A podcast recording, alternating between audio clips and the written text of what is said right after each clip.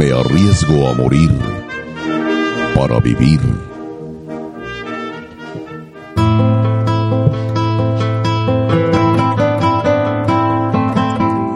Cabalguemos juntos. Traigo en esta hora mi mano extendida sin dolo o desgarro.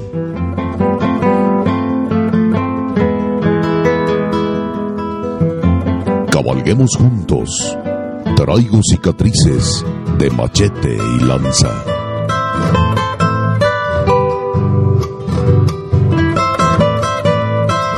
Toda la pasión de la charrería y la tauromaquia en una sola arena. Arena mestiza.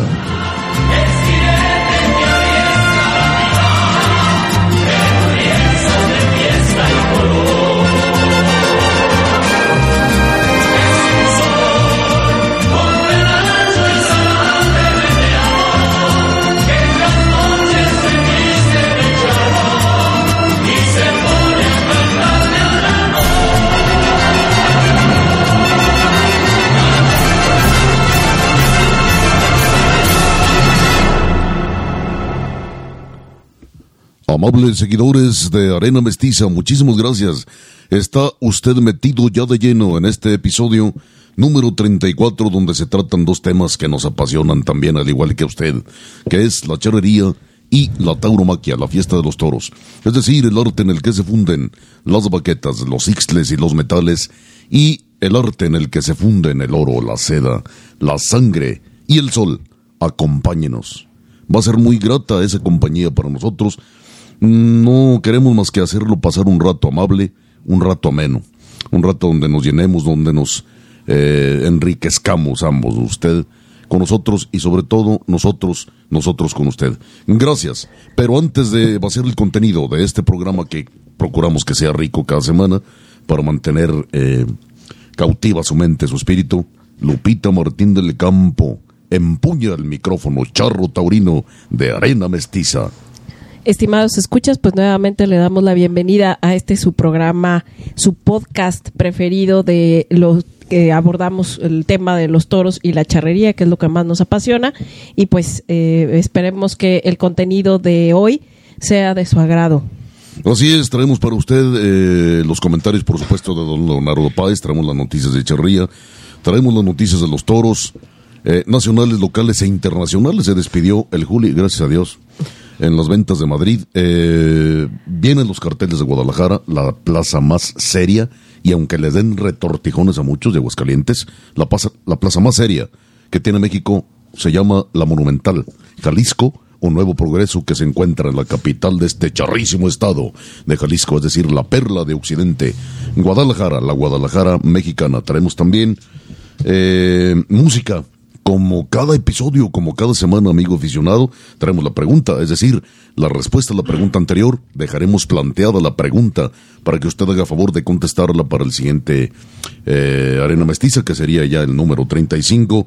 Y traemos noticias también, como le digo, de Cherría. En fin, un programa muy, muy entretenido. Le traemos de primera mano la crónica, la reseña, el comentario de la corrida de Yagualica, llevada a cabo en la Plaza de Toros Jalisco, en este precioso pueblo jalisciense que se encuentra prácticamente entre los inicios de la Sierra Madre Occidental. Eh, estuvimos presentes, estuvo presente Arena Mestiza. Y en fin, como le digo, esto y más es Arena Mestiza. No se vaya, ya montó a caballo, ya armó muleta. Vámonos, Recio. Lupita Martín del Campo con la pregunta del episodio anterior, número 33. Sí, en el episodio anterior dejábamos la pregunta al aire. Yo aprovecho para recordarle nuestras redes sociales. Estamos en Instagram como arroba arena.mestiza, en Facebook como arena mestiza.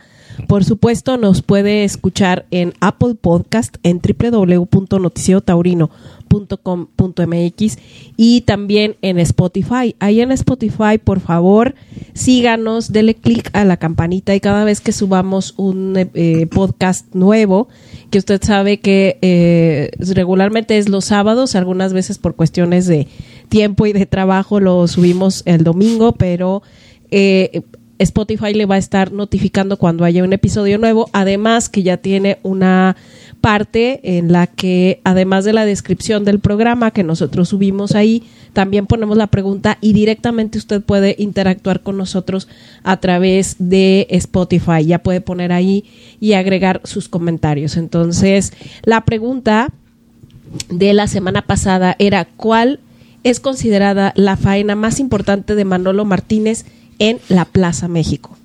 Así es. Y bueno, aunque esto puede ser subjetivo, o de hecho lo es, eh, esto puede ser a criterio de muchos aficionados, esta discusión, pero la que se considera mayor faena, la más importante de Manolo Martínez, el milagro de Monterrey en la Plaza de Toros, México, es la que le cuajó a Amoroso de San Miguel de Mimehuapan, que fue indultado, un torito, eso era, muy noble, muy, muy útil, que permitió a Manolo Martínez desplegar gran parte de su tauromaquia, con esa personalidad que tenía, con esa inteligencia para entender los toros. Sin embargo, fíjese usted que hay muchísimo que comentar eh, acerca de Manolo, de sus faenas, de su tauromaquia, de su personalidad, de su incursión en la fiesta, tanto positiva como negativamente. Eh, es un torero muy, muy polémico, pero sí, indiscutiblemente, yo creo que fue el último gran mandón de la fiesta mexicana.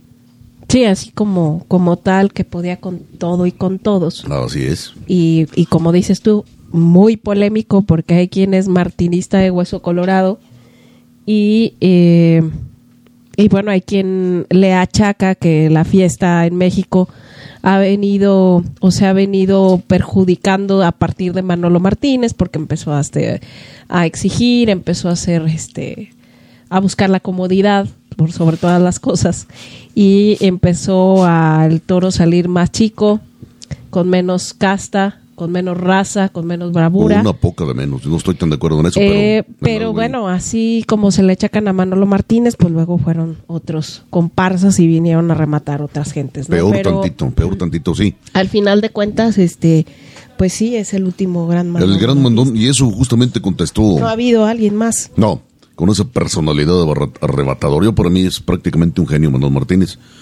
Eh, a pregunta expresa, si no me equivoco, de Guillermo H. Cantú, un ensayista muy bueno, por cierto, de Monterrey, paisano de Manolo Martínez, que incluso escribió, ha escrito varios libros, uno referente a Manolo Martínez, a su biografía, sobre todo un análisis de, su aportación a la fiesta de los toros mexicana. Guillermo H. Cantú en eh, Un demonio de Manolo Martínez, justamente el libro, Un demonio de pasión. La respuesta a la pregunta de qué, qué era ser mandón, y justamente fue lo que dijo, lo que tú lo acabas de comentar hace un momento, Lupita, es poder con todo y con todos. Sí, justamente- Dice, primero, primero con el público, que es el más difícil. Sí. Justamente por eso lo recuerdo, eso se me quedó muy grabado en la ocasión que leí ese ese libro que fue, fue hace mucho, estaba yo muy joven y pues me quedó muy impactada de, de la respuesta de Manolo Martínez y en sí de todas las entrevistas que, que, que he visto tenía una personalidad Sí, no, muy no, no. particular, o sea, lo puedes detestar si tú quieres, no Sí, te sí, puede sí. bien, pero la verdad es que tenía personalidad para hacer eso. Alguna eh, vez eh, platicando con. mm, se me fue su nombre, René. Rivera, Rivera. que fue maestro de Manolo, maestro de, de- de educación artística. El maestro que nos, ojalá nos esté escuchando, ojalá que llegue este mensaje hasta donde se encuentra, nos brindó su amistad, un tipazo. Sí, platicar con él eh, fue muy. eh, Fueron muy bonitas experiencias a platicar con él. Porque él, defen- o sea, bu- bueno, él, él eh, hacía mucho hincapié en que aparte de la formación que pueden tener los toreros, en, obviamente la técnica, lo, lo que hacen en las escuelas taurinas. Yo ignoro en, en España las escuelas que, que, que hay allá, pero pues sí, sí deben de llevar una formación integral artística, porque al final de cuentas mm, el torero es un una persona que, que tiene que ser un, ¿cómo lo diré? Un, un este, atleta de alto rendimiento, porque físicamente sí debe estar muy preparado. Digo, ha habido genios que, Genios, que sí, llevan que una vida muy contravenido Exactamente. el concepto, sí. Puede ser, pero realmente sí debe ser una persona muy disciplinada en su alimentación, su preparación física, eh, en su mentalidad y por supuesto que tiene que tener una formación artística que a lo mejor no se llevan en otro tipo, en, en otras disciplinas, voy a decir, porque el torero es una persona que no es deportista, pero sí lo es. Eh, no propiamente es un artista, como podemos decir un, un, bailarín, pero sí lo es. Entonces tiene que tener una formación muy integral y yo recuerdo que René eh, eh, apoyaba mucho esta parte. ¿Por qué? Porque son personas que además de, de tener una idea muy clara de la estética, también deben estar preparadas eh, para las entrevistas, para cómo dirigirse al entrevistador. Y, y, es una formación muy importante. Y Manolo Martínez reunía cualidades y educación en ese sentido. Eh, yo no dudo al, final, bueno, mm, ahora sí que eh, sus problemas personales, físicos, eh, pero, pero en su momento físicamente era, era preparado, era disciplinado, ¿no? Totalmente, y, a pesar, muy a pesar de tantas cosas, como bien dices, asuntos muy personales. Y, y, yo llegué a comentar en su momento, por cierto, en referente a lo que acabas de comentar, que es tan importante, tan profundo, por favor, abran oídos, charros que me están escuchando. La charría también es una manifestación artística. Sí, claro. Igual, igual. Y si no lo entiende así, ¿sabe quién es el pobre? Usted. Sí, y es, es igual, a lo mejor no, no lo fomentan tanto, eh, eh, esta parte, esta formación o, la dejan, pero al pero muy, al final muy pocos, muy pocos son los que lo hacen. Eh, sí, es deberían hacer hincapié en ello. Importante. Importantísimo, porque yo conozco grande de la estética. Claro, yo conozco muchos charros. No voy a decir nombres, no porque les tenga miedo, porque les tenga recelo, por nada de eso. No los voy a mencionar por una sencilla razón de que no están aquí para defenderse y eh, presentar, exhibir sus argumentos. Pero hay muchos, y de esos que agarran tres de tres y, y agarran incluso tres piales y las tres manganas de piel, las tres caballos. Eh, de una expresión artística bastante, pero bastante lamentable, bastante modesta, bastante pobre, eh, que no me sacan de mi casa para ir a verlos. Y es triste. Yo prefiero ver no sé, fallar tres manganas, no sé, no sé, tampoco ahorita quiero mencionar a nadie, pero los que me conocen, los gustos que tengo por la charría, saben más o menos a quiénes me refiero, que son muy pocos. Prefiero verles, fallar a ellos. Tres manganas que agarrar seis o nueve a otros. Así de sencillo. ¿Por qué? Porque no se le olvide, amigo charro. La charrería no es un deporte en sí, es manifestación artística, es arte, la charrería. Sí, va más allá de los puntos, va más allá de tirar manganas y agarrarlas, va más allá de la efectividad, va más allá de sumar al equipo, va mucho más allá de todo eso que la mayoría de las, del público, lamentablemente, eh, ya, ya está, lo ha aceptado con, con una nobleza borreguna, ¿no? Pero bueno, en fin, estamos con Manolo Martínez. Sí, y con la eh, expresión de la Sí, sí, sí, y entonces yo, te, sí, la expresión artística, la manifestación, la manifestación artística de Manolo Martínez, que era tan grande, que justamente en la faena de Amoroso de San Miguel de Mimobapan, en algún momento, nosotros la vimos, hemos visto mil veces por video. No, no fuimos testigos de ella, desde luego. Eh, en un momento se engolosinó tanto que el burel, el astado, le, le, quitó la muleta. Y yo ahí dije, hasta para perder la muleta tenía arte Manolo Martínez. O sea, es algo que no le he visto a ningún otro matador de toros, ya sea mexicano, ya sea extranjero, sea español, sea francés, sea lo que sea. Eh, eh, de verdad se le arrebató el toro y no se vio mal. Salió airoso y caminando con una personalidad como si fuera pisando un sultán, este, el palacio los mármoles pulidos de su palacio que un una arena de un ruedo de una plaza de toros. Entonces, sin embargo, yo me quedo, me quedo con otras vainas de Manolo, hay muchísimas.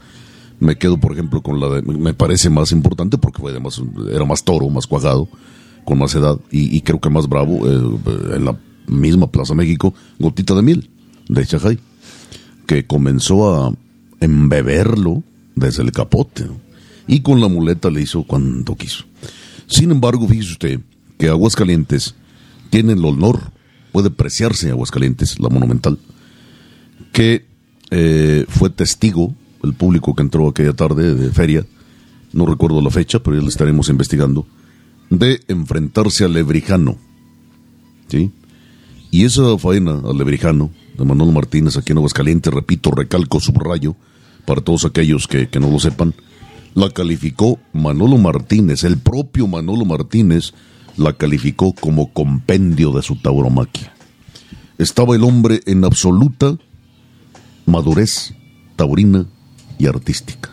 Y aquí en la Monumental sucedió esa faena de Lebrijano, compendio de la tauromaquia. Pero en fin, hay mucho más que comentar sobre Manuel Martínez. ¿Usted quiere comentarlo? aquí están las puertas abiertas de Arena Mestiza, amigo aficionado, completamente abiertas. No vamos a censurar a nadie, diga lo que diga. Es su libertad de expresión, su manera de ver las cosas. Sea martinista o no. O sea martinista yo. No, también fue un sinvergüenza, Manolo. Sí, claro. No, y yo le hablo como martinista porque yo soy martinista. Eh, ya lo apuntabas, Lupita. Eh, abusó de, achicó, sobre todo la presencia. Yo en, cuanto a la bravura, yo no estoy tan de acuerdo. Le, culpan a Manuel Martínez de, de, haber, como ya no apuntabas entonces, pues, de, de, de haberle quitado casta al toro a partir de la cornada gravísima del femoral que por poco lo manda al Camposanto, ¿no? A Manuel 3 de marzo de 1974, si no me traiciona la memoria, toro borrachón de San Mateo. Y a partir de ahí eh, eh, lo culpan de, haber disminuido tanto la presencia como la bravura. Yo creo que la presencia sí le disminuyó. La bravura no tanto. Yo creo que le dejó ese recibo, porque si a mí no me haga caso ni me crea, amigo aficionado. Simple y sencillamente tómese la molestia de, de analizar las vainas. Hay muchos videos de las vainas de Manolo Martínez, sobre todo en la Plaza México, y analícelas. Y, y este. Eh, y vea, sobre todo, observe las características de los toros. Manolo Martínez jamás fue encimista jamás acortó las distancias más de lo que debía cortarlas, como luego sucedió. Bueno, es que Sobre todo con David Silvetti y con Jorge Gutiérrez. Es que también, ¿cómo más? No podías de otra manera. Y los mayores culpables de este asunto que ahora nos tiene, yo creo que la fiesta de los toros en México pasa por una crisis como nunca se había visto. está cerrada la Plaza de Toros México y etcétera, etcétera, etcétera. Eh, repito, Gutiérrez y, David Silvetti. y entonces que ellos sí fueron encimistas. Eh, David Silvetti por dos causas, quizá por convicción, pero también por su mermadísimo físico que tenía, tenía las rodillas hechas pedazos.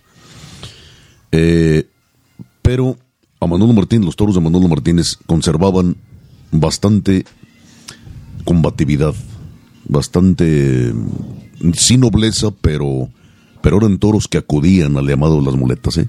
y pasaban enteros, y pasaban y buscaban, regresaban buscando la pelea.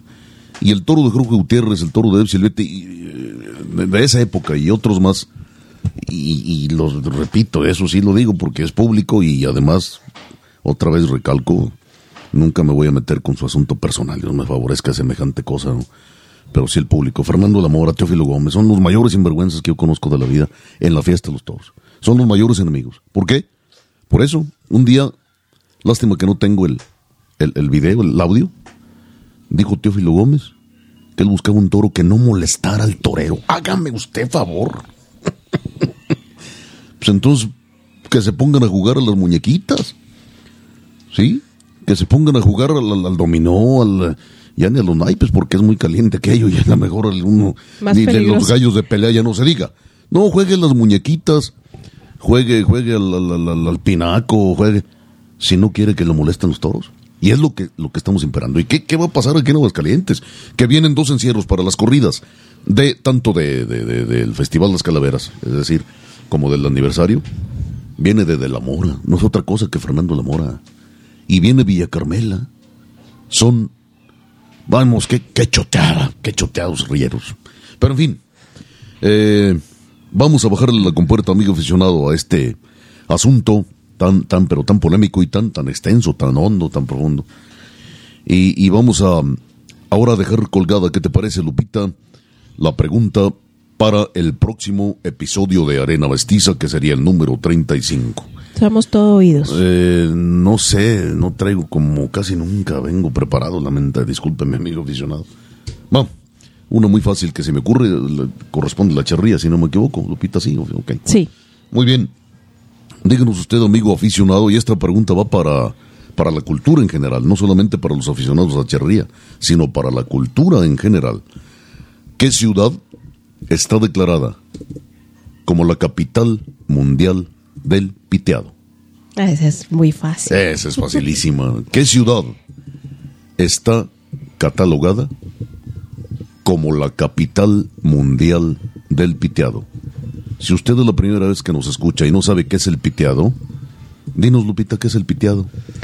Bueno, es una, como le diríamos, es un tipo de bordado muy particular que se hace con con un hilo con pita de- que se le llama pita que se le llama pita hecho de fibra de maguey que es de fibra es lo que te iba a decir fibra, una fibra vegetal y eh, este a, a- a partir de aquí pues monturas cinturones eh, Chaparreras. y ahorita ya incluso eh, digamos que que prendas de, de- de- o sea joyería digámoslo así que de, de baqueta también lo están haciendo y pero bueno principalmente es es más digamos que es a lo mejor un poco más nuevo de lo que nos podemos imaginar Sí, no y al mismo no es tan vieja la no. historia de lo del piteado pero es muy particular y es muy reconocida de ese lugar que tú estás preguntando. Así es. No. eh, vamos a darle una pista. Mm, nuestra abuelita materna, que además con mucho orgullo fue profesora rural. Bueno, ya platicaremos detallitos de mi abuelita, ¿no? que nos dejó tanto. A mí me dejó muchísimo con personas, no. Fue mi maestra incluso de primaria. Eh, pues era tapatía, era de Guadalajara, sin embargo también tenía un vínculo Con muy, ese muy lugar. grande con ese lugar. Lo hemos mencionado algunas veces. Eh, conoció a los primeros talabarteros Sí. de, ese, de ese sitio. Tenemos la historia que nadie ha contado, que casi nadie ha contado, Lupita. Eh, nos dimos la tarea de investigar, más allá de lo que hemos encontrado en revistas, en periódicos, en libros incluso, y, y lo que hemos escuchado en televisión, que ha sido muy poco, y en radio. Entonces tenemos una historia muy, muy honda, ya elaborada, acerca de, de este arte. Mm, Ya para mí no es artesanía, para mí es arte. Sí, ya ah, hay algunos y luego pasa uno por el pueblo y hay hay muchos lugares, este, hay una calle completa donde se hace esto, pero Así es. aparte si tú vas por las calles, mm, donde quiera te encuentras a alguien que está bordando en la puerta de su casa. Sí, así es, así es. Y, Sí. y cuando nos contaba mi abuelita esto, que estamos hablando de los 20, 30 Aprox. aproximadamente, no había más que tres o cuatro talabarteros. Y a Y partir le de tenemos ahí- los nombres y conocemos a las familias. Entonces yo creo que esa, esa riqueza cultural, esa historia tan, tan grande, esa historia tan bonita además, merece la pena contarla. Pero bueno, ya la estaremos contando a través de Arena Mestiza, amigo aficionado, pero también, si nos lo permite, muy pronto en Hasta la Mota, la enciclopedia de la charrería explícita, que muy pronto va a salir, publicada. Ya estaremos dándole más datos, amigo aficionado, por eso va a tener que pagar algo, por lo menos lo que vamos a gastar en su edición. Pero en fin, eh, no es un tomo, eh, ni dos ni tres, yo creo que van a salir algo así como seis o siete tomos.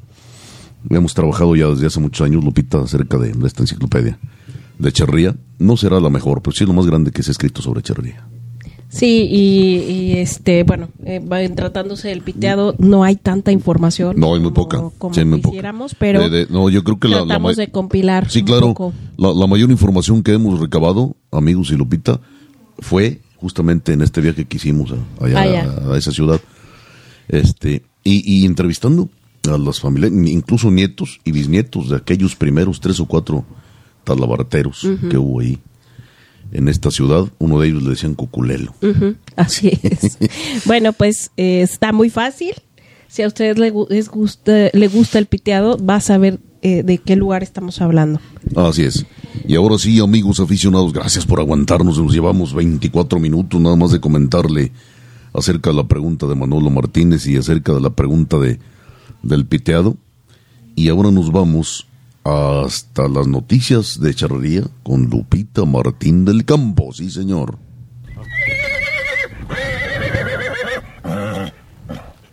Bueno, pues si usted está cerca de la ciudad de Aguascalientes, eh, yo le recuerdo que durante este fin de semana, de hecho se inició el jueves ahí en la Arena San Marcos, que hay que aprovecharla porque la verdad es que quedó muy bien en un, muy importante espacio, pues está llevando a cabo la lo que le llaman la gran batalla de charros de acero. Inició el jueves 28 ya en el siguiente programa le daremos los resultados eh, globales, pero si usted anda eh, por aquí, pues eh, llegue allá a la Arena San Marcos. Inició el jueves 28 con un caladero, una competencia de repechaje. El viernes 29 estuvieron La Laguna, El Soyate, Tres Potrillos contra el ganador del repechaje del día anterior. Este, luego Charros RG2 contra el Diamante, Tres Regalos contra Villa Oro y Tamaulipecos contra Cuenca del Papaloapan. Luego el sábado estarán las eh, escaramuzas de las 11 de la mañana. Son principalmente, son cinco escaramuzas que son, eh, si usted está eh, al pendiente de, esta parte, la parte femenil de Charros de Acero, son la selección de Estados Unidos, Fiesta Mexicana, la San Marqueña, Alteñitas y Charras RG2 precisamente. Y el sábado, pues bueno, a las 11 eh, estará Diego Herrera con su show ecuestre.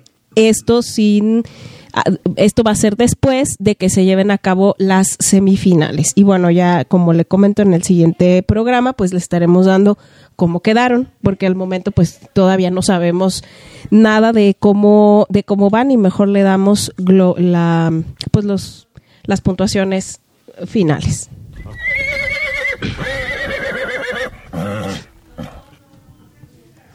Y bueno, en, la, en el programa anterior eh, quedé dependiente de darle la lista oficial de los charros completos. Ya estaban programadas las eh, charreadas en las que estarán en el Congreso y Campeonato Nacional Charro allá en San Luis Potosí. Y bueno, le voy a decir cuáles serán los 16 charros completos que se disputarán eh, para entrar a la final. Enrique Jiménez, que fue el charro completo del año pasado, el, el campeón. Luis Hernández Vargas, que es el campeón de charro completo de Estados Unidos de este año, José Andrés Aceves, que ahora este, pues milita ahí en San Luis Potosí, Marco Ruiz de Morelos, Rodrigo Osorio de Oaxaca, Ricardo Caballero, Jaime Michel, Alejandro Cos, Antonio Mejía, Enrique Guerrero, Antonio Cervantes, Javier Morales, Miguel Ángel Durán, César Osvaldo Landa, Diego Armando Alba y Juan Alberto Alba. Eh, estos dos últimos son de, de California, ya de Estados Unidos, y bueno, pues ellos estarán disputándose em, el campeonato de charro completo en esta edición del Congreso.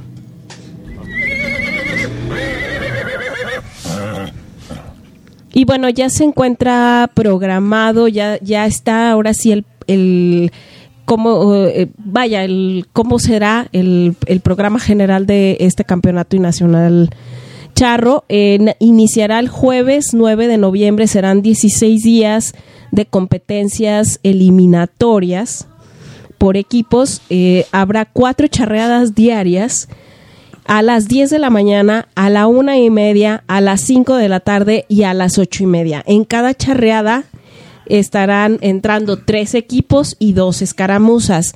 Esto a excepción del sábado 25 de noviembre, en el que solo se darán las charreadas a partir de la una y media. Después de esto, estoy hablando que el último día de competencias será el martes 28 de noviembre, porque el miércoles 29 entrarán los charros completos en los mismos horarios a las 10, a la una y media, a las 5 y a las ocho y media. Los charros completos que ya le comenté no van a entrar en ese orden. Ya le estaremos dando eh, poco a poco cómo va el programa, porque ahorita mencionar 168 equipos sería demasiado.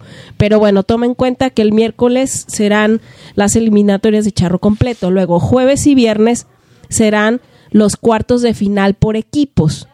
El jueves estarán terminando las escaramuzas de su eliminatoria y el viernes, durante las, el segundo día de cuartos de final, las escaramuzas estarán en sus semifinales. Ellas no hacen cuartos de final.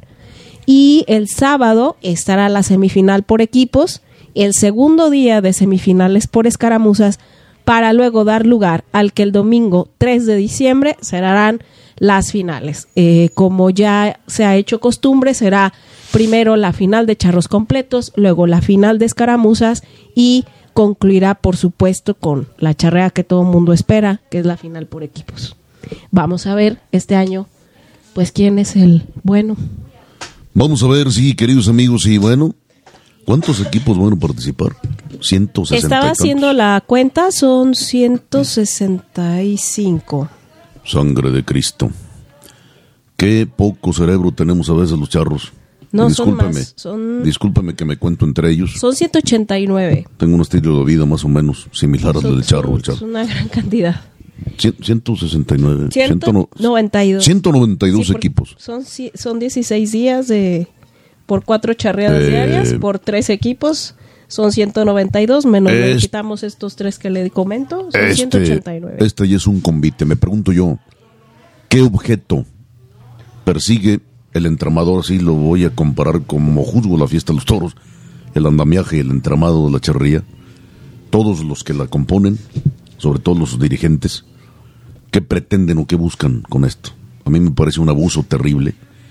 Y qué lástima, qué lástima que la charría esté en pañales en ese sentido, que no ha, no ha sabido dirimir o no sepa distinguir qué es lo extenso y qué es lo intenso. Nada tiene que ver una cosa con otra. Lo intenso es una cosa, lo extenso es otra. Lamento, lamento desilusionar a muchos. eh, y me lamento a mí mismo. Yo quisiera preguntarle a usted, amigo aficionado, eh, si de verdad la mayoría de equipos que van a participar este año en el Congreso de San Luis Potosí, que qué bueno que es en San Luis Potosí por primera vez en su historia, con una asociación de charros fundadora, la primera que hubo y la potosina de charros allí, qué bueno, eso se alaba y se aplaude. Este, mm, ¿cuántos equipos merecen verdaderamente en el rango competitivo, en el juzgado de lo competitivo, en el rango de las capacidades competitivas merezcan estar ahí. Yo le aseguro que si hacemos un examen, equipo por equipo, un verdadero, una verdadera eliminatoria, honesta con uno mismo, porque yo he visto y he escuchado y soy testigo, lamento decirle que soy testigo de que se han pasado equipos, sí, por triquiñuelas que no son dignas de un hombre. Como por ejemplo, ahorita recuerdo una anécdota, permítame que se la cuente, amigo aficionado, de Antonio López de Santana, ¿no? Su Alteza Serenísima, que le encantaban los combates de aves, eh, pelea.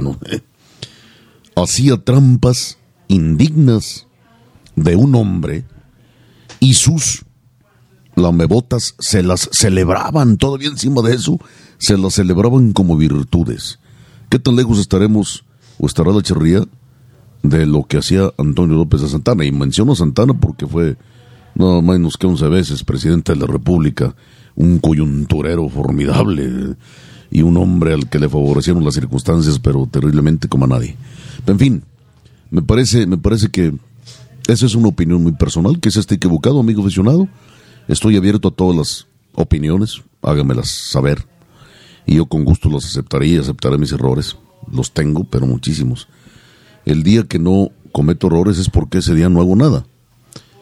Pero, pero sí me parece que deberemos de ser más amables los charros con nosotros mismos. La charría debe ser más de hombría con nosotros mismos. Ciento ochenta y tantos equipos. Repito, mente infantil que no sabe distinguir lo que es lo intenso de lo extenso. En fin, Sí, pues este son días muy intensos, cuatro charreadas. Yo sinceramente sí soy muy aficionada, yo cuatro charreadas no. Eh, pues no, ya ya no es eh, interesante para mí, ya la charreada de la noche ya ya- Indigesta, ya, ya me parece que es demasiado.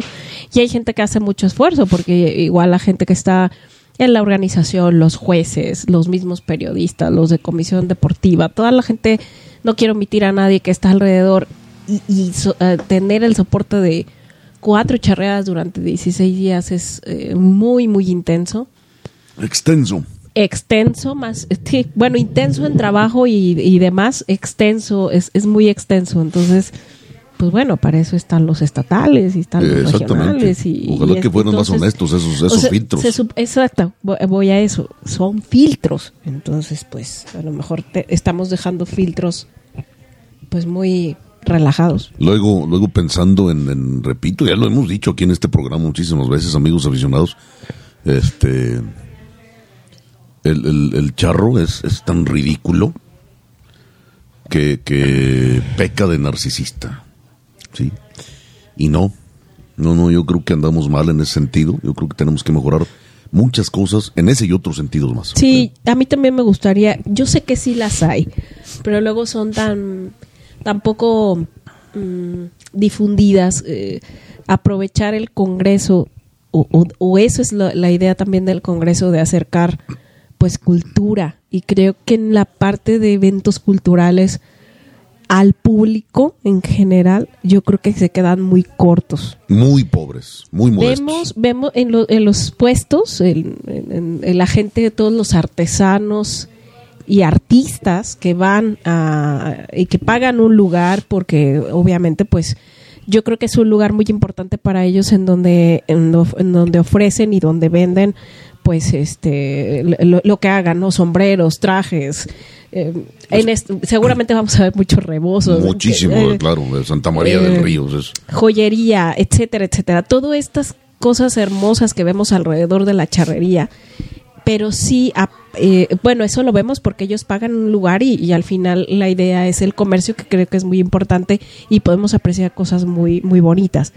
Pero yo creo que en cuanto a los eventos culturales, y, y repito, al público en general nos quedamos cortos, porque hay una, hay una inauguración protocolaria que regularmente la hacen en, en el en un teatro. en un teatro, este, seguramente acá en San Luis va a estar precioso porque el teatro es muy bonito. Hermosísimo. Ah, eh, pues es, es un lugar al que pues tiene acceso muy poca gente. Muy pocas. sí. Y tampoco digo, lo critico, tampoco puede entrar todo el mundo, pues, los espacios son pequeños, pero sí debería de haber más eventos culturales al público en general, al público de a pie, digámoslo así Sí, sí. que en general asiste porque también merece tener un espacio cultural de calidad. Completamente de acuerdo, completamente Sí. de acuerdo y, y bueno, ya no más falta que siendo en honor a Jorge Negrete, ¿no? Que la imagen del charro la paseó por todo el mundo y la sigue, sigue siendo un ícono Jorge Negrete.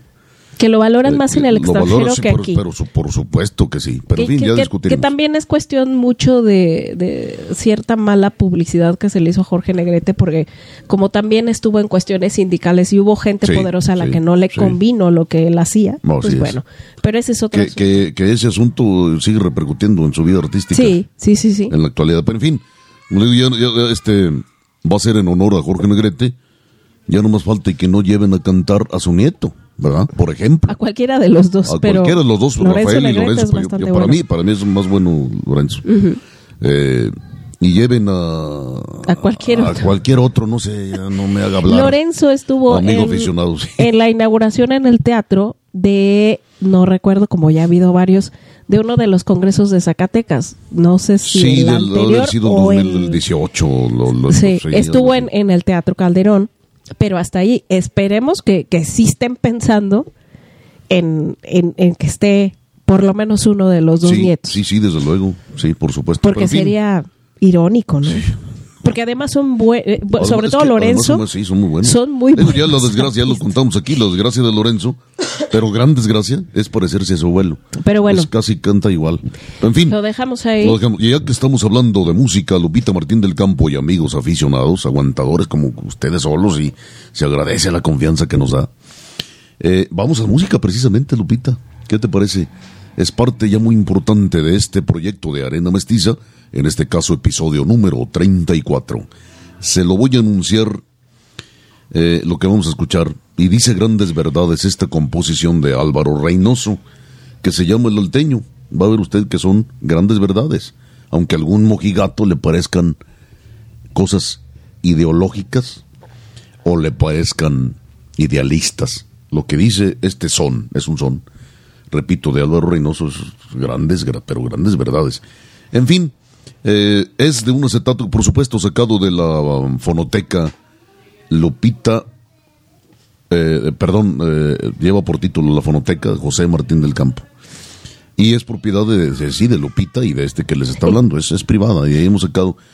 Tenemos grabaciones en tanto en cassette como en, disco de vinil, incluso de acetato, alguno que otro por ahí, y, y por supuesto en, en, disco compacto, y también en cartucho. ¿Se acuerda usted, amigo aficionado, los cartuchos, aquellos que, que venían en tracks, que tuvieron poco éxito, casi no duraron? No, yo no me acuerdo. No, no, no te acuerdo, no, porque eres más, muy chica, eres más chica que yo. Pero en fin, eh, este, mucho, mucho de lo que están ustedes escuchando, amigos aficionados, este, lo estamos sacando de discos, de discos de vinil. En este caso, un álbum que se tituló El Rey del Son, volumen 2, con el mariachi Nuevo Tecalitlán, que dirigía Pepe Martínez, que Pepe Martínez luego fue del Vargas, del mariachi Vargas, ya murió, lamentablemente, lo conocimos, incluso le hicimos una entrevista para el Sol del Centro, Pepe Martínez, a don Pepe Martínez. Eh, y, eh, una producción de José Luis Torres en eh, los eh, estudios de grabación de Sonomex y que fue editado en 1973. ¿Qué te parece, Lupita? El Alteño de Álvaro Reynoso, aquí con todo gusto para todos ustedes, amigos aficionados que hacen favor de seguirnos y aguantarnos.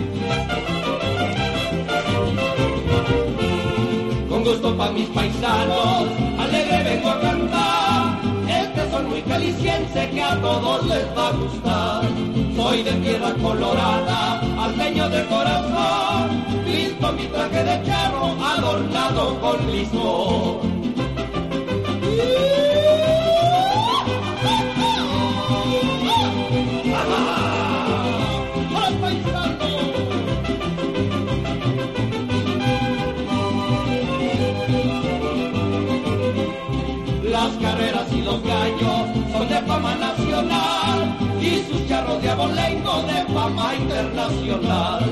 Tierra linda y colorada, tierra que me vio nacer, por tus mujeres hermosas siempre te recordaré.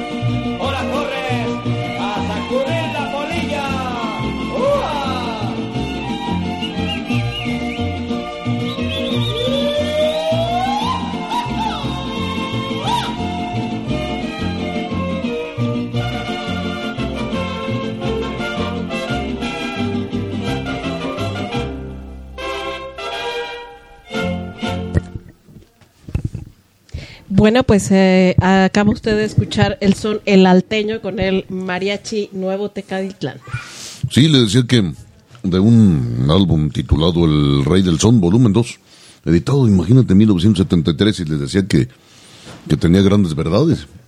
Tierra Colorada, nombra por ejemplo Tierra Colorada, efectivamente, ¿no cree usted que es mentira? Sí, en la zona de, los Altos Norte, mucha parte de la tierra es colorada. tierra roja. Tepatitlán. Por ejemplo, por ejemplo. Y, y, sí, sí, sí, o sea, hermosísimos son, ojalá que lo haya disfrutado con nosotros, amigo aficionado. Ya con nosotros no está colorada, pero. No, no, ya estamos más. pero sí, estamos en la. Sí, es Tierra es Altos Norte. Altos Norte. Región Altos Norte y Lagos de Moreno y la chona que nos roba, que la puerta de oro de los Altos. No, no. No, no la roben, es Lagos de Moreno. La apenas de Jalisco. Pero en fin, vámonos, Recio. Bien y bonito, Lupita Martín del Campo, ahora a informar a nuestros amigos eh, que hacen favor de seguirnos en este podcast de las noticias internacionales referentes a la fiesta más hermosa del mundo.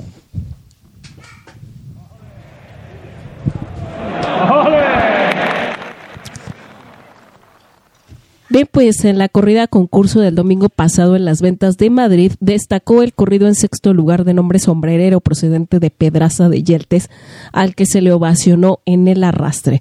En cuanto a los toreros, Gómez del Pilar también fue ovacionado en la lidia de este toro, aún tras haber escuchado avisos. Y luego ya el viernes, el viernes en Sevilla, durante la primera de la feria de San Miguel y ante un lleno de agotado el boletaje, Pablo, Pablo Aguado contemple corta la única oreja a los toros de García Jiménez, mientras que Morante y Manzanares se retiran con las espuertas vacías. Pero quien cuaja una de las tardes más importantes en Sevilla es Castella al día siguiente, es decir, sábado, día de San Miguel. Eh, ya que abrió la puerta, gran, la puerta del príncipe, mientras que Talavante y Roca Rey fueron silenciados.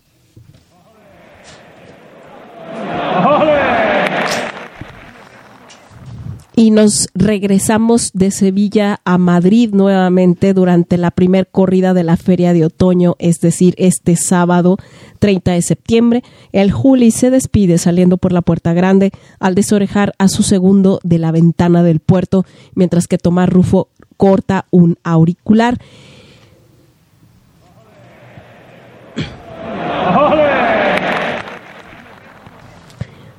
Y nuevamente, como cada, cada podcast, eh, tratamos de ver la actividad de toreros mexicanos allá en Europa. Y le comento que el viernes Joselito Adame sale a hombros junto con Emilio de Justo, esto en Corella, Navarra, durante la corrida en honor a la Virgen de la Merced y San Miguel. Los toros fueron de Guadalmena y desgraciadamente ese día el cordobés resultó lesionado.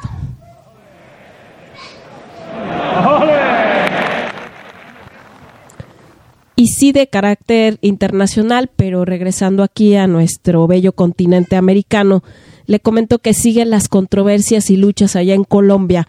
Y la Unión de Toreros de ese país ha solicitado al juez 57 de lo civil eh, municipal de Bogotá que resuelva un nuevo incidente de desacato de la alcaldía de esa ciudad por sacar a concurso la plaza con normativas animalistas que derivan en un toreo incruento. Eh, una normativa declarada que, o sea, ya, ha sido declarada nuda por la Corte Constitucional. Es decir, ya hay, o sea, ya se pueden dar toros ahí en Bogotá, ya se, las autoridades competentes, el juzgado ya dijo que sí, pero entonces ahora la que está poniendo trabas es la alcaldía de Bogotá, porque la alcaldesa sacó una normativa en la que, ok, sí va a haber, como que dice, sí, sí va a haber corridas de toros, pero incruentas. Entonces, están pugnando porque, bueno, si el, si el juez ya declaró inconstitucional esto o ya se pueden dar corridas, la que está poniendo trabas es la alcaldesa. Entonces, están ahí en un estira y afloja. Eh, pues bueno, eh, la digamos que la, la, fiesta de toros atacada, como ya lo hemos comentado, por, por unos cuantos animalistas, como si no tuviéramos otros problemas más graves en Colombia y aquí en México. La verdad es que tenemos un una total falta de Estado de Derecho y nos andamos preocupando por esto, o hay legisladores y hay presidentes municipales, eh, eh, autoridades que, que se están preocupando por lo de los animales cuando con nosotros mismos traemos problemas tan, pero tan graves. Y eso es todo. Ah, ya no sabe uno si reír o llorar. que, que sí tendrá cerebro esta mujer. Bendito sea Dios. Parece que ser animalero, animalista, ya no sé cómo llamarle, pues parece que está de moda. calificó alguno por ahí. Pues eso de las corridas se encuentra tantito peor tantito peor. Pues bueno. amigo, opine, amigo aficionado. opine, opine, por favor. Lupita siempre le está pasando los medios por los cuales puede usted hacerse manifestar a este Arena Mestiza. No le vamos a tapar, pero absolutamente nada. Eh, algo muy grave, pero muy, muy grave. Que más allá de lo del maltrato animal, maltrato o no, vamos a suponer que sí. Pero más allá de eso, es transgredir, agredir, atentar contra las libertades humanas. Eso es gravísimo. Gravísimo. Llámese lo que se llame. llámese lo que se llame, todo dentro de un contexto de lo que se considera moral, dentro de un contexto de lo que se considera humano, de lo que se considera ético y, de, libre albedrío, dentro del libre albedrío. Pero sí, sí, me parece demasiado grave, demasiado, pero demasiado. Y, y hemos discutido y no hemos de, nos cansaremos de, estar siempre pugnando por, por orientar a la gente, porque sí hay mucha gente que lo ignora, porque por lo que sea, porque es un medio en el que se mueve muy distinto al de nosotros. Nosotros, para su información, amigo aficionado, pues yo no soy más que ranchero empedernido, que, que vivo del ganado, el ganado de basto, no, no ganado de lidia. Vivo del ganado de basto, vivo de la tierra, vivo del agua que da la tierra, por supuesto, del esfuerzo.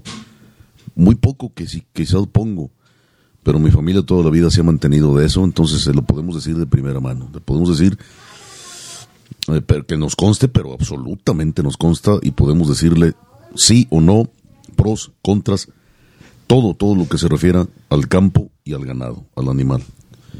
Eh, incluso yo fui, traía partido de gallos, jugamos, gallos de pelea. Me retiré de eso, pero, pero le puedo contar poquito acerca de eso. Le puedo contar un poco del cariño, del amor, de la pasión que se le pone, del esfuerzo que se deja en un rancho. Nunca, yo tengo este, esta máxima, a un rancho usted nunca lo llena de dos cosas. Me han preguntado de qué, de trabajo y de dinero. Jamás lo llena. A veces no se sabe si el rancho vive de uno o uno del rancho. La verdad, pero es una pasión y es un buen estilo de vida. Entonces, sí podemos hablar de un, un, mochito, no, no digo un poquito, aquí sí me jacto un muchito acerca de la naturaleza del toro, del ganado, de la naturaleza de muchos animales, de la naturaleza, con el, fin para el cual los cría uno. Eh, y por supuesto ya entra la parte científica, que ahí Lupita me, apoya muchísimo, como, como profesional que es, como maestra en ciencias que es, de la UNAM, déjate presumo, de la UNAM, es decir, una de las universidades más reconocidas a nivel internacional. Sí acerca de, tanta cosa, por ejemplo, los umbrales del dolor. Eh, qué ingenuo se me hace aquel que piense que el toro de Lidia siente como él cree que siente, ¿no? Como si sintiera como si fuera, como si fuera humano, etcétera, etcétera. No, pues no sé si es ingenuidad o es soberbia. O, soberbia. Yo creo que le, voy más a que soberbia. Creer que tú sabes lo que otros cree, Exactamente, es, es pecar de soberbia. Creer que tú sabes lo que el otro piensa o siente, ¿no? Pero en fin, eso yo siempre lucharé porque no suceda así. Sobre todo, le digo, en este caso estamos hablando de los toros, estamos hablando de la charrilla, estamos hablando de las peleas de gallos. Pero, pero en cualquier cosa, dentro de que sea en el cuadro de lo ético, no permitiré jamás que se transgredan esas libertades del hombre. Porque nacen de la inteligencia. Y la inteligencia creo que es lo máximo que te ha regalado el cosmos. Así es. Y bueno, pues eh, se despide el Juli, se despide por la Gracias puerta a Dios. Su segunda puerta grande en su vida. En toda su vida. Eh, y trae un escándalo con esa puerta grande. Pues sí, porque es la segunda. Yo le voy, le voy a decir una cosa, amigo aficionado. Eh, no puedo hoy en este, en este programa juzgar, quizá en el siguiente, si es favor de acompañarme, juzgar lo que hizo el Juli en las ventas de Madrid este sábado, 30 de septiembre, porque no hemos visto el video, no hemos visto este, las imágenes de lo que hizo en esta función Julián López Escobar, el Juli, que a México le debe casi todo. Eh, hasta que veamos a través del video y podamos hacer un juicio más amplio. Mm, segunda puerta grande, nada más. Sí. Que es un escándalo, sí. Le han hecho, yo creo que demasiada publicidad. En toda su vida el Juli habló dos puertas grandes en las ventas de Madrid, la Plaza de Toros, que se considera todavía más importante del mundo. O sea, es una cifra ridícula para una figura del toreo mundial, como se considera al Juli. Ya no digamos de Santiago Martín del Vítino, que la abrió 14 veces. Antonio Benvenida, Paco Camino, que la abrieron nueve o diez veces. Diego Ventura. Diego Ventura ya a caballo, bueno, que por supuesto no, no, estaría en competencia con los matadores de a pie, pues, me parece, no me parece que proceda mucho, pero, pero, pero, pero, pero las ha abierto. Diego Ventura, ¿no? 18 Sí. veces, 17 o 18 veces. A mí se me hace hasta más complicado porque estadísticamente cuántas corridas de rejones o cuántos Sí, rejoneadores estadísticamente se es muy presentan en superior, sí, Madrid. claro, muy pocas. ¿Y cuántos po- son de a es pie? Una, es una corrida por feria de San Isidro, sí, por año, en las ventas de Madrid, Ahí dentro de la feria. Bueno. Entonces, pero en fin, y así podemos hablar muchísimo acerca de Juli, un hombre que tuvo enormes cualidades artísticas, sobre todo técnicas. Tenía una inteligencia nata, yo lo vi, sí, también nos consta, porque lo vimos aquí desde, desde muy jovencito, el Juli tenía 14 años cuando toreó la cantidad de novilladas que usted quiera en, en Aguascalientes en México, en, las, en todas las plazas importantes de, de México, incluida la Plaza de Toros México. Y sí, de una intuición nata para rápido tomarle la distancia y el son a los novillos en ese caso. Y creo que eso fue lo que lo, lo- principalmente otras cualidades. Lo llevaron a la cumbre del toreo que burló la fiesta mexicana y los que manejan la fiesta mexicana lo permitieron, es cierto. Que impuso lo que quiso, que toreaba el toro chiquito, inofensivo, es cierto. Que se llevó millones, se hablaban de dólares, esto sí no me consta. Pero en alguna temporada que vino el Julio a México, se hablaba de millones, no de pesos, de dólares. Eh, me parece uno de los toreros más abusivos y, todavía por debajo de, otro, peor tantito, ¿no? De Enrique Ponce, ¿no? Se me hace menos abusivo el Juli que el Ponce. Sin embargo, esa es la parte negra, la parte triste, la parte lamentable de, de esta, de esta figura del toreo mundial, Julián López Escobar, el Juli. Eh, y fue, si me aprieta un poco, amigo aficionado, un torero teniendo grandes capacidades. En México fue un torerito, disculpe la palabra, pero fue un torerito del mono encaste. El nombre del Juli iba casi siempre ligado a Teófilo Gómez, Fernando de Mora, Bernardo de Quirós y en ocasiones Begoña Mimiahuapan. Así es. Pues bueno, se retiró. O Gracias sea, a Dios, está repito. en eso. Bien, amigos aficionados, ahora sí nos va otra vez. No, pero ¿qué te parece, Lupita, si hacemos una, una pausa? Sí, pero en este caso, amigo aficionado, va a ser una pausa musical del mismo álbum del Rey del Son, volumen 2, Mariachi Nuevo, Tecalitlán de Pepe Martínez, producción de José Luis Torres, editado en 1973. Una- un son muy popular, Lupita, pero muy, muy popular, de los más populares. Acaso por debajo del son de la negra, ¿no? Sí. Y nada menos que quién las compuso. Que siempre Una- se baila en la primaria. Siempre, y es el himno de los mariachis. Sí. Eh, lo, lo una dupla formidable, ¿no? Hermosísima dupla, eh, productiva dupla y artísticamente de, de muy altos, muy altos vuelos, la de Silvestre Vargas y Rubén Fuentes. Pues autoría de ellos, precisamente es El Gavilancillo con el nuevo Tecalitlán. Vámonos.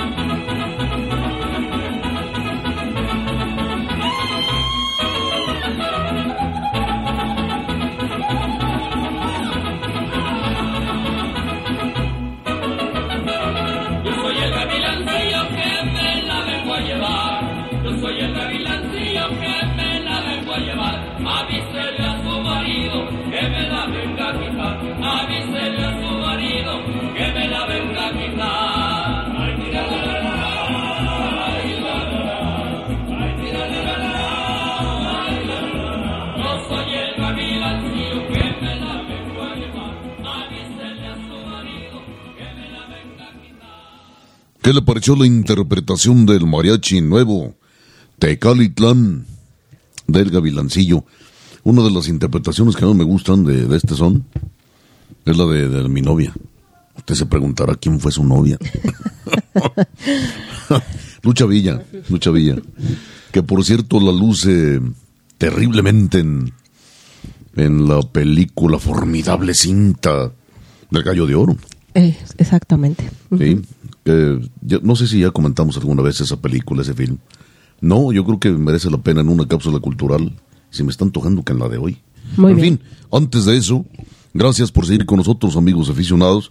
Y Lupita, mm, ahora destapa, por favor, las noticias nacionales y locales del tema de la tauromaquia, la fiesta de los toros, la fiesta brava. Bien, pues el domingo anterior en Guadalajara, Juan Querencia se va por delante de sus compañeros de cartel al cortar una oreja a su segundo de San Martín, mientras que Jesús Sosa y Emiliano Osornio escucharon solo palmas. Ese mismo día, y en el mismo estado de la República, pero ahora en la zona alteña, el Chihuahua y el Pantera han triunfado en múltiple corte de orejas durante el festejo mixto de feria, mientras que en el norte del país, concretamente en la Monumental de Monterrey, en festejo charro taurino, Diego San Román corta dos orejas a su lote de Pozo Hondo.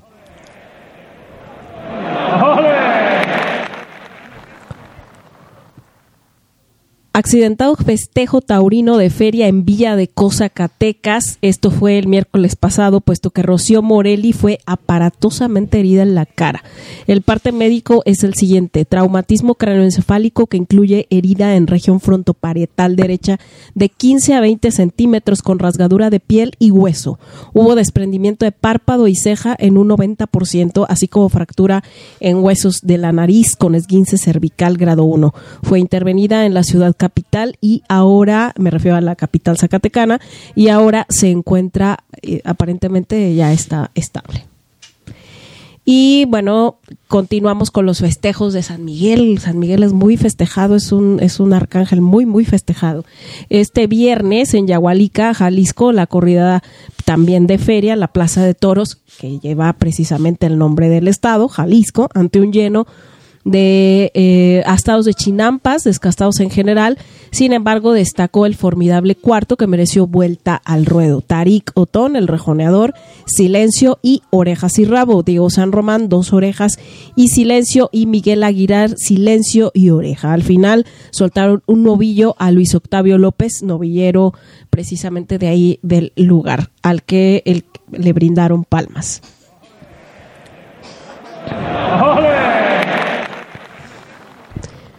Y este fin de semana, bueno, pues continúan los festejos para el sábado, es decir, el día que se está grabando este podcast en Arroyo.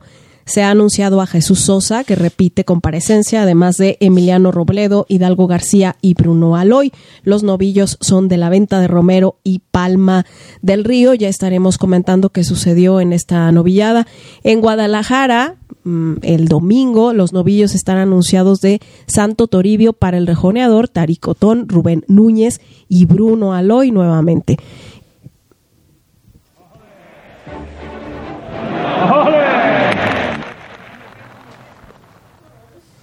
Yo le voy a compartir eh, y le voy a recordar los carteles de Pachuca. El sábado 30 de septiembre, eh, Toros de Shanghai para Sergio Flores, Arturo Saldívar y Francisco Martínez. Sábado 7 de octubre, Toros de Arroyo Zarco para el rejoneador Faura Aloy, Los Forcados de Pachuca, Uriel Moreno el Zapata y Octavio García el Payo. El 14 de octubre, Toros de Boquilla del Carmen para Hermoso de Mendoza, Joselito Adame y Ernesto Javier El Calita. El sábado 21 de octubre los toros están anunciados de Claudio Huerta para Arturo Macías. No sé quién lo vaya a sustituir, hasta el momento no han dicho nada. Ya le diré en su momento Héctor Gutiérrez y Diego San Román.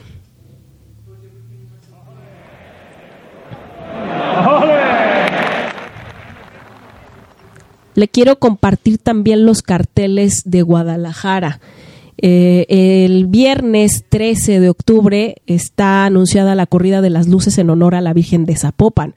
Y en el cartel están colgados Jerónimo, José Mauricio y Juan Pablo Sánchez con toros de San Mateo. Luego, el domingo 22 de octubre, Esta corrida será en homenaje a Manolo Arruza, ya que cumple 50 años de su alternativa. Antonio Ferrera, Sebastián Castella y Ernesto Javier El Calita con toros de Campo Real. Seguiremos el 5 de noviembre, que también es domingo, el rejoneador Tarik Otón, José Lito Adame, Roca Rey y Leo Valadez. Ellos se estarán enfrentando, bueno, eh, Tarik Otón a un novillo de Santo Toribio y los toreros de a pie con eh, un encierro de Jaral de Peñas. Luego, al domingo siguiente, ya el resto son domingos, 12 de noviembre, están anunciados Héctor Gutiérrez, Diego San Román, Isaac Fonseca y Arturo Gilio. Los estados, pues, están anunciados como de Villa Carmela. El 26 de noviembre será una corrida de rejones para Hermoso de Mendoza, Guillermo Hermoso de Mendoza y Fauro Aloy. Los estados de serán de Bernaldo de Quirós y finalmente la corrida del 3 de diciembre. Los estados están anunciados de la estancia para los matadores triunfadores del serial.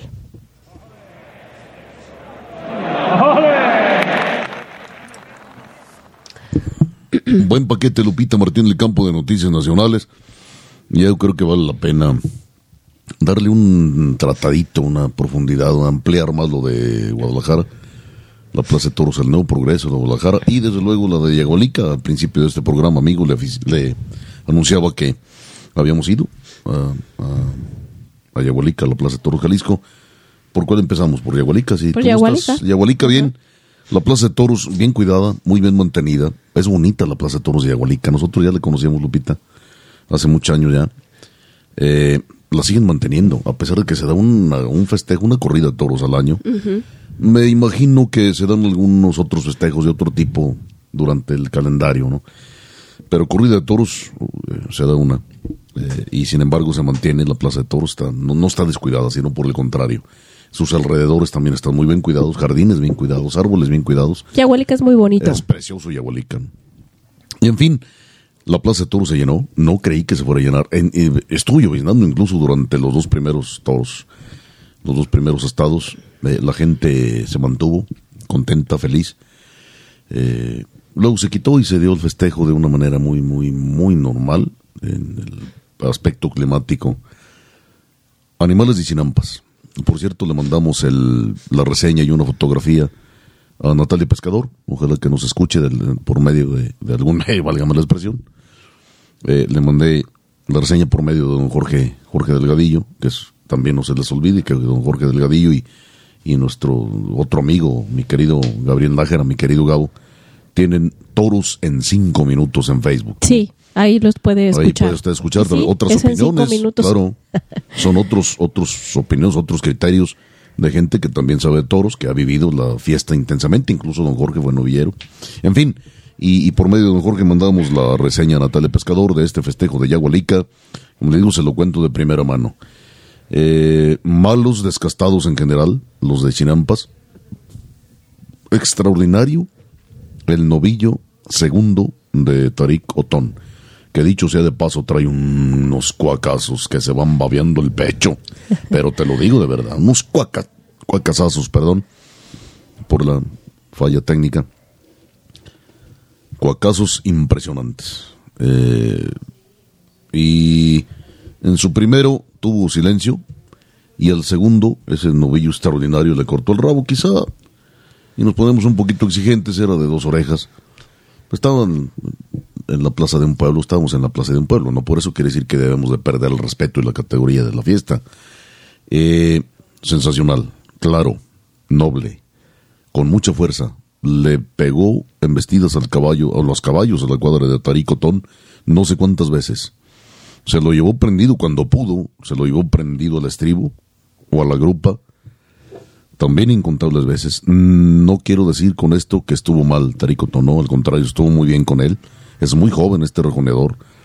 Eh, pero sí le falta, por supuesto, aprender muchísimo y cuajar muchísimo como, como rejoneador, no como jinete. Monta muy bien, se siente muy bien a caballo, que eso es importante y eso casi nadie lo ve. Eh, y la verdad me agradó, me agradó Taricotón y ese novillo cabal, cabalmente, se merecía la vuelta al ruedo y así lo, lo ordenó el juez. En esta tarde fue nada menos que Pepe Murillo, matador de toros Pepe Murillo, papá, el Papá- padre. el padre. Así es. Pues un aplauso y un reconocimiento por haber cumplido con su obligación. No era la otra, pero en este tiempo, amigos aficionados, pues acuérdese que, que, las obligaciones, cuando se cumplen, se aplauden. Era su obligación de, de- a- a- al buen criterio, juzgar al buen criterio de, del matador Pepe Murillo y si de vuelta al ruedo sí la merecía el novillo. ¿eh? Difícil luego Fue ver toros en rejones, ¿eh? Es muy difícil. Es difícil se ver las juzgar. condiciones Acuérdese- toro. No, y, y hablar de rejones es Cuesta- hablar muchísimo. es otra cosa. Es otra cosa. Incluso la colocación de la hoja de peral, entre comillas que de dicho hoja de peral, desapareció la hoja de peral. Se le, dejó- se le quedó el nombre, el, el rejón de muerte. No se juzga igual eh, la colocación que las estocadas de los matadores de a pie. Y también el comportamiento de un toro de lidia delante en- o dentro de la lidia a caballo no es la misma juzgarla que en la lidia a pie. A veces me parece más severa la lidia caballo. Puede ser que sí. Eh, y te digo, es, es difícil apreciar al toro en, Sí. rejones. Así es. Aunque, pues bueno, vamos a lo mismo. El toro que es bravo, Es bravo donde ese quiera. te lo va a demostrar Así es. Así es. si te toca un rejoneador o a un torero de pie. Exacto. Pero bueno, Y esta vez un, pues un aplauso a, a ese novillo segundo del lote de Taricotón y a pie estuvieron nada menos que Diego San Román que cortó las dos orejas de su primero, era para una, y tuvo silencio en su segundo, cuando bien pudo haberle cortado cabalmente una oreja a su segundo. Y por su lado, el matador de toros hidrocálido Miguel Aguilar eh, fue silenciado a la labor de su primero y le cortó una oreja, digamos que bien, a su segundo. Al final, ya lo dijiste, soltaron un novillo también de Chinampas, extraordinario, también resultó a este Miguel eh, Luis, Miguel- Luis Octavio López. Luis Octavio López. Un muchacho que ya no está tan joven como para empezar a andar en... Es muy joven biológicamente, pero como para empezar a andar en la fiesta de los toros, como noviero ya no lo es tanto. Apunta a cierta clase, pero le falta aprender todo lo que es distancias, tiempos y terrenos del toreo. Sensacional novillo también, novillo enrasado, un novillo con casta, un novillo que, muy claro, un novillo muy, pero muy fijo y un con un recorrido y sobre todo algo que me encantó del novillo, que siempre que remataba los muletazos regresaba buscando pelea. Eso es signo inequívoco de bravura, así de sencillo. Sí, también para mi gusto merecía arrastre lento por lo menos y sí no se le ordenó nada. Fue aplaudida la labor de, de este, de este joven y así pasó en la Plaza de Toros, Jalisco de Yagualica, por cierto, mucho que hablar de Yagualica en las letras. De ahí era nada menos que Agustín Yáñez, ¿no? Con Escribía la forma, qué hermosísimo escribía Qué. Agustín Yáñez. Sí, la más famosa, el escrito más famoso, la obra más famosa de Agustín Yáñez, pues es nada menos que el Al filo del agua, novela, ¿no? Y también uno que pretendió ser presidente de la República y que por eso quizás le pasó lo que le pasó, un accidente. Se Un mató un accidente. accidente de tránsito, nada menos que González Gallo. Sí, que fue gobernador, gobernador de Jalisco. Jalisco Sí. y que se le deben a él, o bueno, en, en su periodo hizo importantes cambios ahí en la en, en la capital, Sí, cómo no. en nuestra capital y este y bueno, mm, ah, el progreso fue cuando se acabó de, de- porque estaba estaba en el centro y Ah, sí, el- el- la Plaza de Toros. la el Progreso, Plaza de claro. Todos el Progreso y luego se hizo la Monumental de Jalisco que se le llama Nuevo Progreso, Progreso, ¿no? claro, pero sí. hizo importantes eh, iba en ascendencia en su trayectoria Sí, política ¿no? sí, iba a la, a la presidencia de la República como flecha directa, ¿no? Y cuando vino el, el accidente, en fin. En fin eh, de hecho Yagualica se llama Yagualica de, González, Gallo, Sí, de González Gallo. Sí, abrazo, tenía yo tengo antecedentes de ahí. amigos muy queridos que son Pues, de ¿Cómo no, Yagualica, hombre? ¿Cómo no? donde me he comido las mejores carnes en su jugo de mi vida Ahí, ahí en Yagualica, sí, sí. Sí, bueno, ¿y qué te parece si comentamos rápidamente los carteles de Guadalajara? Sí, como no, encantado de la vida, Lupita, merecen la pena porque es una Tengo repito. sentimientos encontrados. Sí, yo también los tengo demasiados para luego irnos a música y eh, la cápsula cultural. Pero Plaza de Toros, el nuevo progreso, ya lo dijimos, Guadalajara, la plaza más seria que tiene México. Sale el toro. Simplemente. simplemente. Sale el toro. Yo disfruto mucho ver ahí en, en Sí, Guadalajara ir a las corridas. Sí. Una gran expectación. Me gusta llegar a ver el sorteo. Y, y además el a ambiente, ver los toros. además el ambiente tan serio que se siente desde que llegas al sorteo. Sí, la gente, la afición de Guadalajara es difícil Sí, sí es llenar difícil. el nuevo progreso. Sí la gente de Guadalajara es difícil, pero cuando se le entrega a un torero, se entrega. completamente. Así es. eh, comienza abre la, la, la, la feria y la temporada. Con eh, José, con Jerónimo, perdón, Jerónimo, torero formidable poblano, que los, lo paró a él y a otros, a su generación, eh, nada menos que Rafael Herrerías. ¿no? Y sí, ¿eh? si tú, si tú ves la, la, la, la generación de Jerónimo, de verdad que es como un eslabón perdido por ahí. Sí. O sea, no. no- No, y además, además, que- bueno, y le agradezco porque alguna vez entrevistamos a Rafael Herrerías, ¿no? Sí. para el Sol del Centro, me hizo el favor de concederme la entrevista, pero Sin planearlo. sin planearlo. Y, y Jerónimo, Porque ese día entre- entrevistaste sí, a otro grande de la a otro gran, sí señora, José Becerra, a Gustavo Becerra, Gustavo Becerra. en Polanco, en la Ciudad de México. Pero en fin, eh, Jerónimo Torero, extra- él mismo lo dijo, que los había parado, que se Sí. los había sentenciado Rafael Herrerías a ellos, verbalmente, directamente, cara a cara, se los había sentenciado, que los iba a parar. Esa generación lo logró. Eso sí, una eficacia tremenda. José Mauricio es un torero extraordinario, José Mauricio. Yo lo he criticado cuando creo que merece la crítica, pero es un torero tan elegante y tan fino. De familia charra. de también. familia charra, sí señor. Eh, que se lo puede jugar sin navaja al mismísimo Ponce, nada más que este con más sombría. No una tauromaquia maricona como la de Ponce, tan modosa, tan estética, que tan señoritinga que, que raya en lo feminoide. Este no, este tiene una elegancia macha. José Mauricio. Y Juan Pablo Sánchez. Muy bonito el cartel. Precioso cartel con toros, nada menos que de San Mateo. ¿Quieres torear? Oh, que toreen. que hace muchos años que no escuchaba yo ya anunciar los toros de San Mateo. Sí, la yo también. gloriosa San Mateo. Creo que sería la primera vez que yo la vería, no sé. Eh, yo no sé- te sé decir, yo creo que no, pero, pero sí en una de las muy, muy pocas. Entonces sí vale la pena. Lo que no me gusta en lo personal, a mí en lo personal, eh, es que va, es una corrida nocturna, ¿no? A las siete y media o siete de la tarde, ¿no? Siete noches. Sí. Bueno. Y la segunda, La segunda es la corrida. Está Antonio Ferrera, Sebastián Castela y el Calita. eh, Un campo real. mm, lo del Campo Real, lo que no me acaba de convencer. Eh, me llama la atención el encierro de Jaral de Peñas para los de a pie, Joselito Adame, Rocarrey y Leo Valadez el 5 de noviembre. Y nuevamente Y va, Taricotón, va pues sí, el novillo es de Santo Toribio. Yo desconozco totalmente esta ganadería, lo investigaremos de qué, de dónde procede, de Sí, dónde pero- proviene. Pero está interesante el, el, eh, ver un, un encierro de Jaral de Peñas. ¿Cómo no? Por supuesto. Y eh, yo creo que el cartel muy muy bien Sí. está bien balanceado Sí, sí, está cómo no. Joselito Adame, Rocarrey y Leo Valadez que les va a apretar a los dos Sí, por supuesto. les va a apretar a los dos y, tiene todo con qué Leo Todo, Valadez sí, por o sea, supuesto, trae una, una muy buena racha el siguiente que a mí la verdad en las dos carteles que he visto de Isaac Fonseca en esta campaña que va a ser aquí en México, es decir, el cartel de Aguascalientes y el de Guadalajara, sinceramente me, me, desilusiona mucho los toros con los que está anunciado.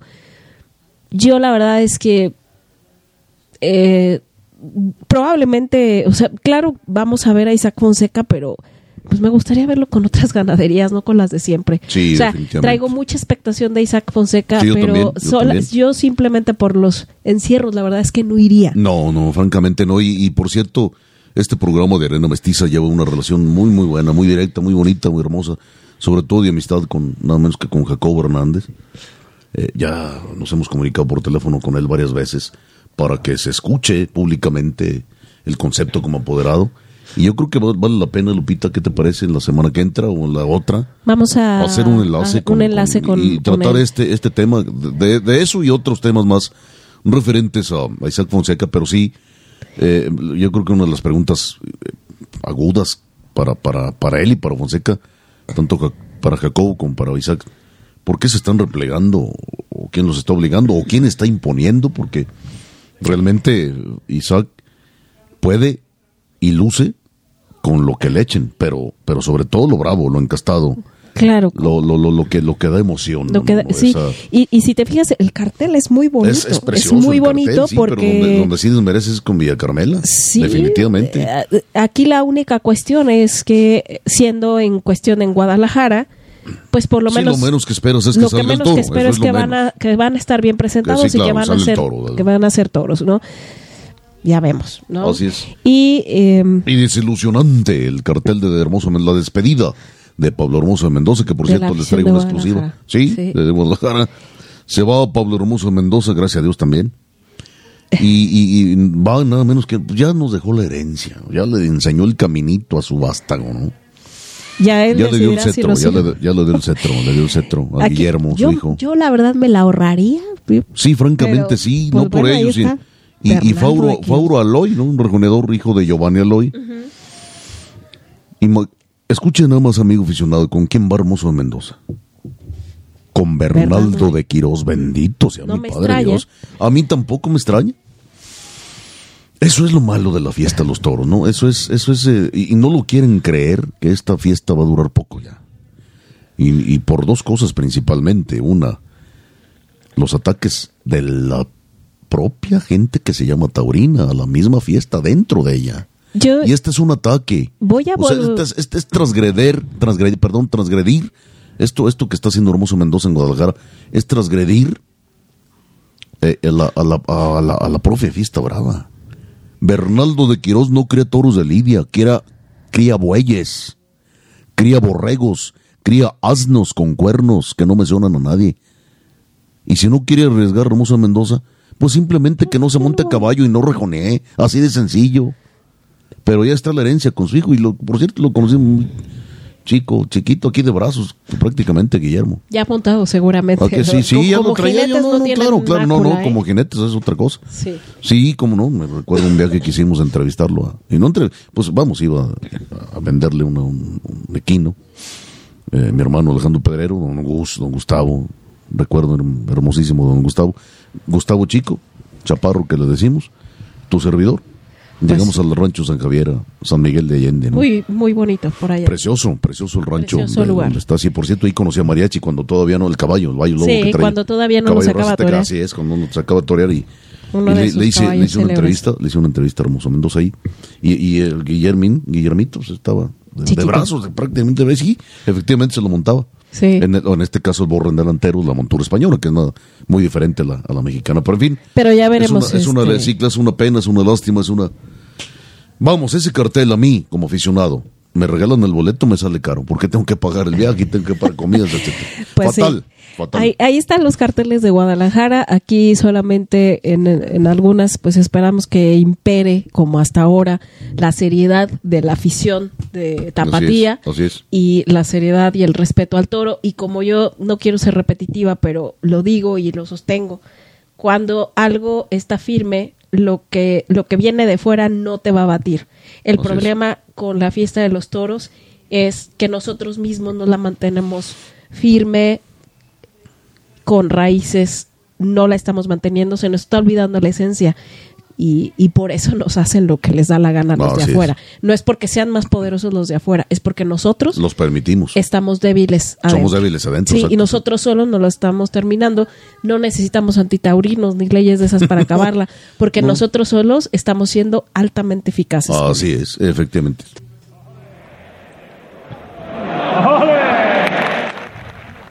Lupita, Sergio, muy buenas tardes. Vengo muy emocionado, no por las apoteósicas despedidas de Julián López el Juli, no. Cosas más reales. Entonces, les cuento que acabo de salir de la Plaza de Toros La Florecita en Ciudad Satélite, Estado de México donde hubo una oferta de espectáculo más honesta o menos pretenciosa que las del monopolio, de tal manera que pudimos apreciar la expresión torera de el moreliano Jorge Sotelo, el diestro de Iztacalco, Ciudad de México, Juan Luis Silis, y el torero de Tijuana, Manuel Juárez, el poeta, con un encierro de Magdalena González, propiedad de Javier Iturbe, con sangre de piedras negras, y fue aquello una sucesión de espectáculos verdaderamente insólitos. Hubo quites, hubo un tercio de banderillas que me detendré ahorita y hubo faenas magníficas, algunas malogradas con la espada y otras de oreja. Empezaré por el primer espada, Jorge Sotelo, que me sorprendió porque sigue evolucionando en su técnica y en su expresión. Es de estos toreros con un temple natural y con sus dos enemigos estuvo francamente bien, dándole una dimensión extraordinaria a sus eh, lances y muletazos. Eh, el primer toro mm, de su lote, eh, señorón, en mi opinión merecía incluso el indulto, porque tiene una bravura, una calidad en la embestida, un son en su recorrido, una repetitividad, se comía la muleta. Y Sotelo, como si toreara cada ocho días, le hizo una espléndida faena, repito, malograda con la espada. Y con su segundo siguió en el mismo tenor. Torero de temple, torero de cadencia, de mucho sentido del tiempo al realizar las suertes. Y infortunadamente volvió a fallar con la espada.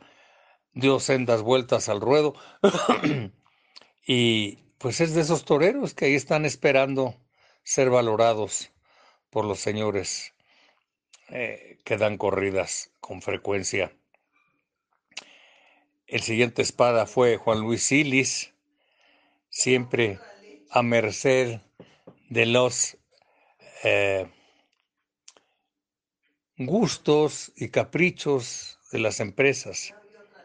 Sin embargo, lo que quiero subrayar es que Silis sigue pudiéndole al Pinto y al Colorado en la mejor línea marianista eh, de tauromaquia y primero con un toro bastante deslucido, quizá el más eh, deslucido, el hombre le sacó muletazos de debajo de las piedras con un poder, con un dominio digno de mejores causas.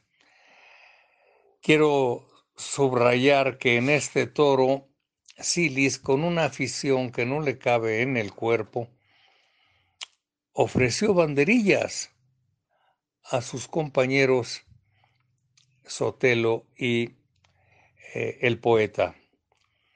Y lo que uno pensaría que sería un tercio de trámite, resultó uno de los momentos más intensos de la tarde, con un magnífico, preciso violín de Sotelo, un par de cortas al quiebro en tablas de Silis, en todo lo alto también, y un magnífico eh, cuarteo del poeta, también eh, certero, preciso la ejecución de la suerte, lo que nos hace pensar si estos toreros siquiera vieran un par de pitones al mes, pero ni eso. Traen la tauromaquia en, la piel, traen el, el sentido de la lidia en la cabeza y tienen una expresión que merece más oportunidades. Con el segundo de su lote, Silis volvió a las andadas, es decir, el toro no quería, pero el torero sí quería.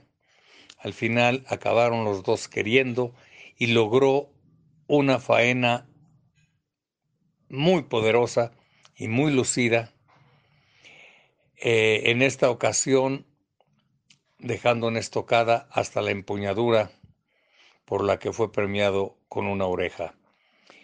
Y Manuel Juárez, el poeta de Tijuana, que ha hecho eh, carrera o campañas consistentes en ruedos peruanos, demostró una evolución real, pudiéndole a un encierro, a un lote, perdóname, que exigía, exigía, con la sangre brava que traían, eh, y a su primero le hizo bellos quites eh, y otra faena enjundiosa de muletazos largos otra vez. Eh, desafortunadamente lo pinchó. Y en el último de la tarde y segundo de El Poeta, el hombre ofreció banderillas a sus alternantes, volviendo a lograr un tercio muy lucido, donde los tres exhibieron unas cualidades de un, un, sitio que no sabe uno de dónde lo puedan sacar, pero que lo poseen y lo demostraron. Eh, cobró una certera estocada y recibió también merecida oreja. Eh, el encierro de Javier Iturbe, de Magdalena González, eh, tuvo mucha calidad en términos generales si exceptuamos dos toros, uno de Silis y otro quizá del poeta, pero exhibieron una bravura con clase, con transmisión, eh, con son, dos de ellos, con recorrido, con, con emoción, tauridad, pues. Tiene que estar satisfecho el ganadero eh, Javier Iturbe por este triunfo, que si no es por la espada hubieran sido más premios, sobre todo en el caso de Sotelo. Y bueno, aquí lo triste es que entre los que se quedaron a ver la despedida del Juli en Sevilla o en Madrid, creo que en Madrid, ya no alcanzaron a llegar si es que tenían la intención. Pero hubo una entrada francamente lamentable Estaremos hablando de dos o trescientas gentes donde caben mil. Y es una pena, es una pena que no se unan las fuerzas vivas de la fiesta para apoyarse unos a otros, no para estorbarse. Enhorabuena a quienes montaron esta corrida, enhorabuena a los alternantes, enhorabuena desde luego al ganadero Javier Iturbe, y enhorabuena a los que tuvieron la fortuna de presenciar esta inolvidable tarde de toros. Muchísimas gracias, un abrazo a los dos.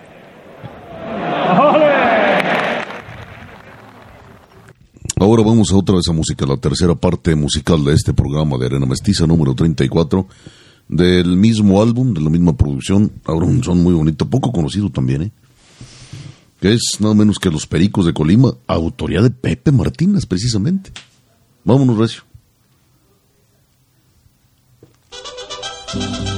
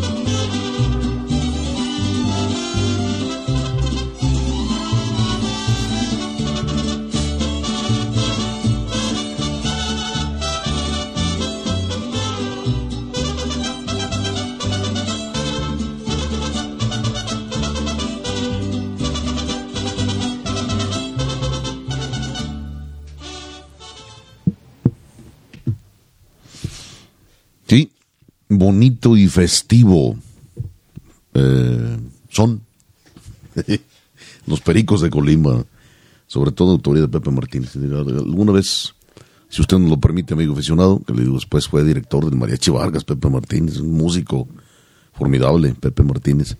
Lo entrevistamos y pasamos la entrevista, la, la transcribimos, se imprimió en el Sol del Centro. Pero tenemos el audio, entonces merece la pena, ya murió Pepe Martínez. Merece la pena que lo escuche, amigo aficionado, si usted nos hace favor de seguirnos en este... Se lo vamos a este compartir en el siguiente Sí. eh, programa, en el siguiente podcast. Sí, cómo no. Pues estamos ya muy cerca de cerrar, de rematar con un vialón hasta la mota esta arena mestiza número 34, Lupitas, Lupita y amigos. Pero, desde luego, no sin antes comentar, dar pie, vaciar, desparramar, desdoblar la parte cultural, la cápsula cultural de arena mestiza y tampoco traíamos nada muy preparado, ni traemos casi nunca. Discúlpenos por eso, a lo mejor pecamos de espontáneos. Eh, pero tendrá su sabor, ¿no?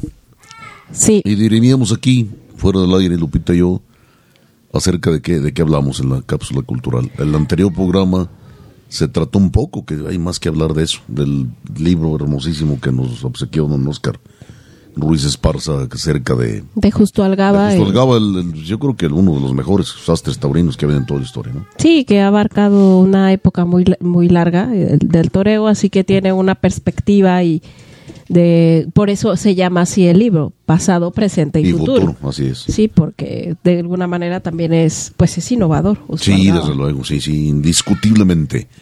Y ahora, amigo aficionado, vamos a la parte de la charrería. Le, corresponde a la, a fiesta las, donde se funden las baquetas, los ixtles y los metales, ¿no? Y, y decidimos hablar un poco, porque también es para un programa entero, Lupita, de un film que me parece extraordinario. De un film que si escogiéramos, ¿qué te gustan? 20 películas, las mejores 20 películas eh, mexicanas de la historia del cine mexicano, yo creo que esta tendría que estar en los primeros lugares. De una película que hizo época, de una película que sigue dando lecciones, de una película que, que sigue deslumbrando, de una película que sigue admirando y de una película cuyos datos son muy interesantes y que muy pocos saben, algunos datos técnicos de ella. Me refiero nada menos que al Peñón de las Ánimas. Y el Peñón de las Ánimas eh, fue el debut, entre otras cosas, fue el debut cinematográfico nada menos que de María Félix. Y atrás de esta historia eh, entró con calzador María Félix, porque Jorge Negrete, siendo esposo de Gloria Marín, por supuesto que intentó, valiéndose de su poder dentro del ambiente artístico, imponer a Gloria Marín. Sin embargo, para fortuna de la historia del cine, ganó el puesto María Félix. Entonces debuta en cine, repito, María Félix en El Peñón de las Ánimas. Y usted me preguntará, ¿y eso qué tiene que ver con la charría? Espérese un momento, síguenos escuchando. Y ya se la vamos a ligar con la fiesta. Sí, pues pequeños o leves datos técnicos de esta película que vio la luz en el año de 1943, como bien los decías, está protagon- protagonizada por Jorge Negrete y María Félix, que hizo su debut. Eh, fue dirigida y producida por Miguel Zacarías, el guion también fue de Miguel Zacarías y la música por esa dupla formidable que tanto ha dejado para la música mexicana, que fueron Manuel Esperón y Ernesto Cortázar. Eh, y aquí, pues también le voy a dar un dato que ahorita vamos a retomar. El vestuario corrió a cargo de Armando Valdespesa. Ahorita platicamos también, eh, vamos, eh, una parte importante o porque lo vamos a ligar con la charrería es por la parte del vestuario. Él aparece, él, él fue quien lo hizo, pero estuvo bastante bien asesorado eh, el resto del reparto, que, que son muy importantes todos, René Cardona, Miguel Ángel Ferris, a Carlos López Moctezuma. Yo creo que El Eh, mejor villano que ha tenido el cine nacional. joven ahí, bueno, muy joven ahí. eh, pero este eh, un papel muy muy particular, muy cómo no. importante todos.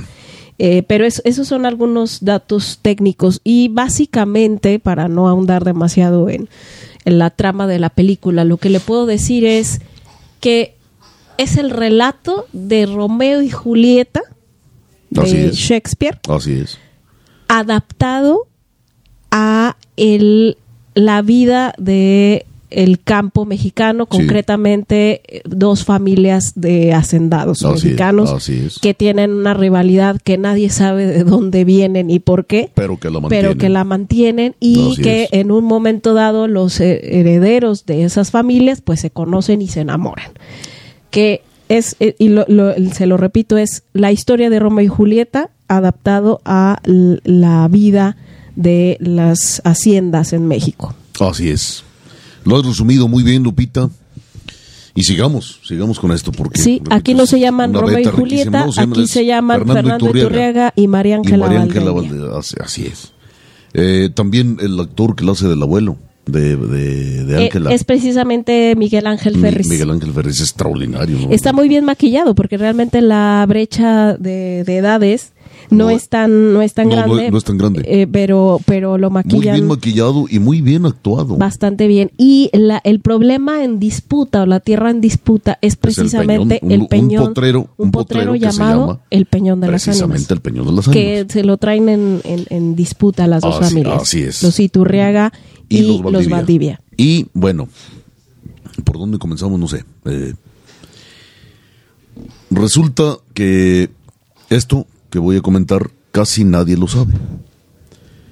Eh, pero merece la pena, Lupita, que nos des dato- datos biográficos rápidos, muy, muy digeribles del, del diseñador del vestuario. del diseñador del vestuario. Bueno, pues a- M- Armando Valdés Pesa fue un, un diseñador, eh, también actuó por ahí y fue un columnista eh, aquí de, de esa época en México. Es un diseñador que fue muy reconocido porque a partir de ahí, de, de que debuta María Félix y que se conocen, luego María Félix se lo lleva a la gira a Europa para tener a la mano sus diseños. O sea, vistió a actrices de la talla de Dolores del Río, Kitty de Hoyos, eh, Ana Luisa Pelufo, Miroslava, y junto con Rita Macedo, más adelante, abrirían una, una tienda, una boutique ahí en, en México, me parece que en la colonia Juárez.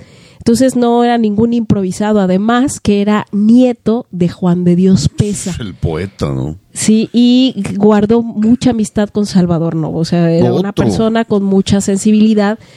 En el 1943, pues eh, fue, yo creo que fueron de sus primeros trabajos, pero eh, también realizó el vestuario de varias películas de, del Indio Fernández, eh, como eh, Río Escondido, que es, que es muy buena. Peliculón. Eh, también una otra película en la que también está Jorge Negrete y aquí sí está Gloria Marín en Una carta de amor que es preciosa pe- pe- película, y que el no, vestuario de esa película también la verdad como está ambientada durante la época de la del Segundo Imperio Sí. eh, digo nada fácil eh, hacer ese diseñar ese vestuario entonces no era ningún improvisado pero se dice o, o- o hemos sabido no de manera oficial que estuvo asesorado el vestuario nada menos que por don Carlos Rincón Así es, así es. Y, y lo creemos completamente porque por muy buen diseñador que haya sido este, este hombre, el traje de charro es muy delicado,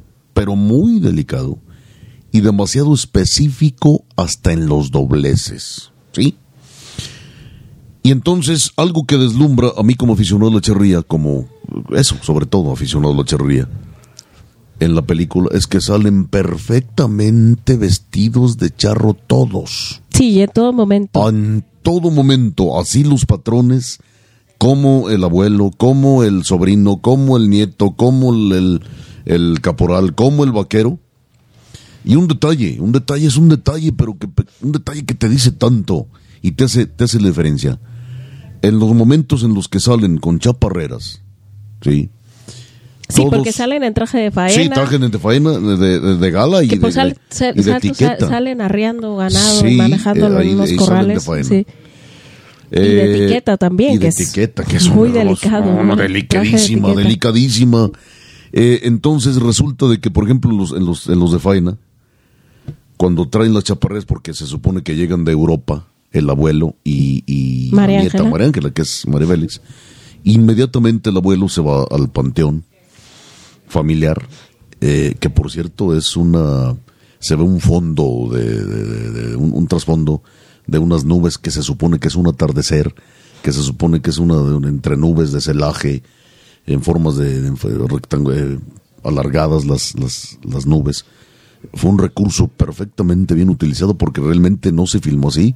Pusieron atrás una, una cortina o una, una, una, digamos, una sábana pintada. Pero sí te, o sea, eso te da sabor a la película. Eso te da, te da idea de- del trabajo que se hizo y se hizo muy bien. O sea, todos los recursos perfectamente bien utilizados.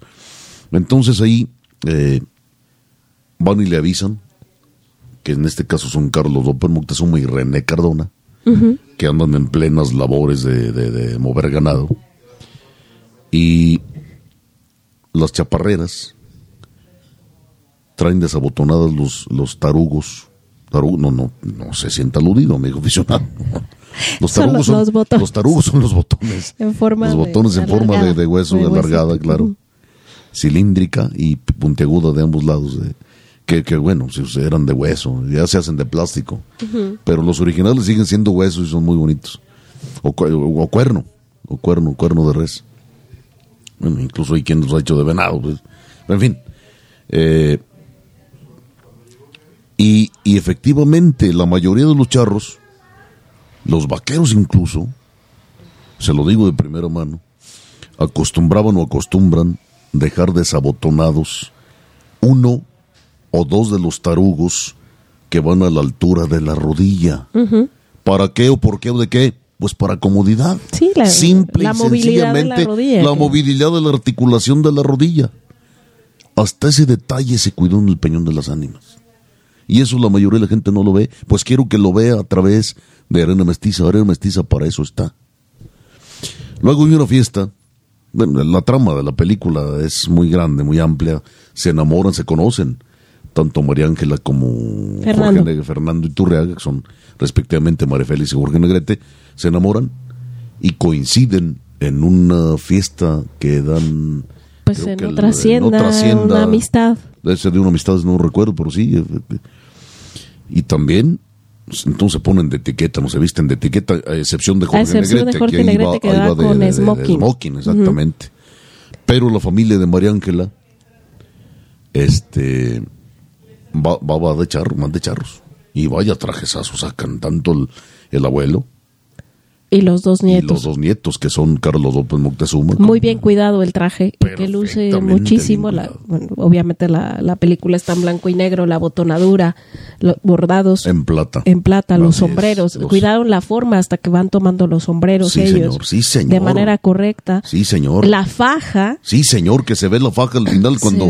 Llegan a la casa, de- ya cuando termina la fiesta, llegan a la casa de, la, finca, de la hacienda, y tienen un pleito, tienen un altercado, y, y entonces se quitan las chaquetillas, charras, en, por supuesto, casimiro negro, y, y se ven las fajas. Efectivamente, de- eh, debe, debe, yo no digo debería, debe llevar faja el traje de etiqueta de charro. Así es, y, bien puesta. Y usted me dirá, bueno, ¿y por qué faja? Ah, pues simplemente porque es una alusión, porque es una herencia, porque es un recuerdo, porque es un motivo de los chinacos. Los chinacos no se ponían cinturón como los ponemos los charros hoy. Los chinacos usaban faja. Compréndalo, por favor. Los chinacos usaban faja, así, muy similar a la que usan ahora los picadores de toros. Exactamente. Y bueno, eh, eh, luego hay cosas muy curiosas de la evolución del vestuario eh, en general.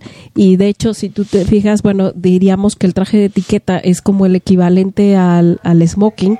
Sí, efectivamente. Y le- los smoking llevan faja. sí, también. señor, llevan faja, claro. ¿Y sí. ¿Por qué? Porque viene de tiempo atrás, o sea, Sí. son, son prendas que han ido evolucionando Claro, y se- y que hay cosas que se conservan. Entonces ahí se aprecia la faja como la llevan puesta, de que de los dos lados llevan eh, el flequillo. Claro, Eh, claro. Y bueno, la verdad es que está muy bien cuidada. Y finalmente, para no hacer alargar tanto el programa, Pues se alargó, pero terminamos por comentarle que extraoficialmente ahí no se menciona, pero también sabemos, no se menciona a don Carlos. No, Pero bueno, sí se menciona a, a este a este señor Armando Valdés Pesa, que fue muy influyente en su momento, este un diseñador importante aquí en México, pero también eh, no se se dice se dice y creo que sí que parte de la película o la, una, el famoso peñón de las ánimas Sí. es eh, se encuentra o es, es un peñoncito que sí, Sí, se ve sí. en la famosa M que es la- está en la carretera que va de. Ojuelos a Aguascalientes pero del o- otro lado, no, la- no, no la que ve. No la cara que se ve. Las personas que pasan por la M en la carretera no, se- no se ve, están al revés, está del otro lado. Está del otro no se ve, lado. esa no eh, la famosa M es muy conocida. A mí cuando me preguntan que de dónde soy y les Cerca explico, la M, ¿no? siempre me, me dicen antes o después de la M. Yo ya les explico que yo estoy antes, pero Depende de dónde vengas. depende de quién me pregunte y de dónde venga, pero es un referente esa parte de la carretera Así porque tiene unas curvas por ahí que un poco peligrosas, pero eh, es- eh, se dice que el peñón, el peñón de las ánimas eh, en la película es ese. Así es. Y es algo y lógico termina- porque eres cerca de la hacienda de Ciénaga. No, era, era, terreno parte de, de- la de hacienda la de hacienda de Ciénaga Mata en Mata, su que era de momento. don Carlos Rincón Gallardo. en su Y no lo dudo que eh, como don Carlos tuvo tanto influencia, asesoró, pues seguramente, eh, Sí. y sí se parece. La verdad es que no lo puedo asegurar, pero, Sí, pero como me es un, un, un lugar tan familiar que conozco no. yo creo que desde que abrí los ojos, Así es. pues sí, la verdad es que sí se parece, aunque oficialmente no se le da crédito. en Así la es, no, así es. Y, y bueno, eh, también esta película nos, nos descubre parte de la idiosincrasia, parte de los códigos inflexibles que se practicaban en una familia de hacendados. En, en la sociedad, sobre todo alta sociedad de- del México, de, de- de los, porque la película está ambientada en los 1890, 1900, Aproximadamente. una cosa así. Sí. Eh, y en esa época eh, se descubren o se, se enseñan, vamos, ahorita. Es un, repito, si ya hay 20 películas im- importantísimas en la historia del cine mexicano, una es El Peñón de las Ánimas. Eh, la conducta de los nietos para con el abuelo. Era, era una veneración. Y se ven muchos detalles de la película. Porque, por ejemplo, cuando eh, Carlos López Moctezuma, nieto, eh, creo que le aborda un tema al abuelo y el abuelo le contesta con una energía tremenda y aplastante, ¿no? Primero se dicen buenos días. Pues son valores, o eran valores, o son valores que deberían, deberían permanecer, ¿no? Eh, y yo creo que esa sí no es ninguna ideología, yo creo que es una manifestación de respeto a los mayores. Y, le dice, le dice eso, este, y me, me queda muy marcada esa escena, ¿no? Primero se dice buenos días, o primero se saluda, algo así. Y el, el, el nieto, el Carlos López Moctezuma, le dice, disculpe mi abuelo.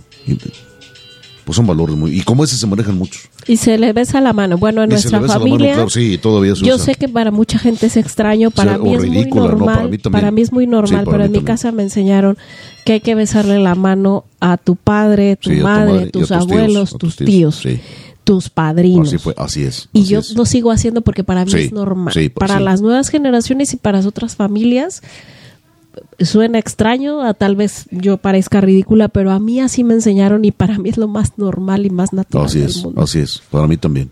Para mí también. Y de eso, de eso hay mucho que hablar, Lupita, pero ya creo que nos estamos pasando de la raya, ahí nos pasamos. Ya nos Cada pasamos. programa nos pasamos más, amigo aficionado, pues simplemente cuando lo ya lo tengamos aburrido, córtenos y punto. Gracias. Nos vamos, Lupita.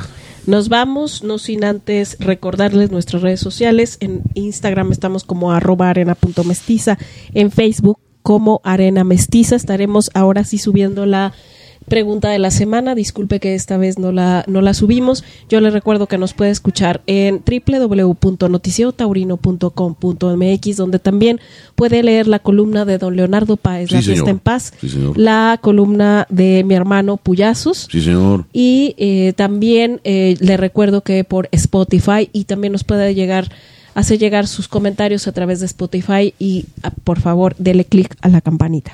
Gracias a Gaby, Jaime y Rodrigo Guerrero. Sin ellos esto no sería posible, Lupita. Desde luego. Claro. No se olvide tampoco que puede usted bajar libros gratuitamente, taurinos muy muy buenos, en www.fcth.mx. Gracias sobre todo a usted que hizo el favor de seguir este programa de Arena Mestiza. No se le olvide que aquellos aficionados a la fiesta de los toros, les deseo que triunfen en la vida y salgan por la puerta grande. Y aquellos aficionados a la charrería, les deseo que cabalguen en la vida sobre un cuacón. A la san sangre linda, que se vaya babeando el pecho y tragando la cola.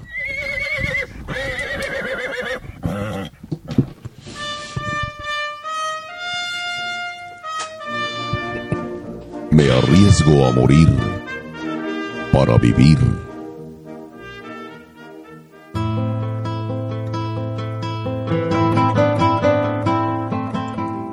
Cabalguemos juntos. Traigo en esta hora mi mano extendida sin dolo o desgarro.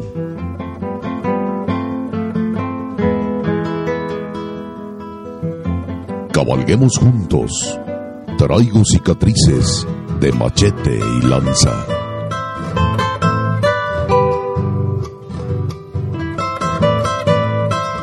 Toda la pasión de la charrería y la tauromaquia en una sola arena. Arena mestiza.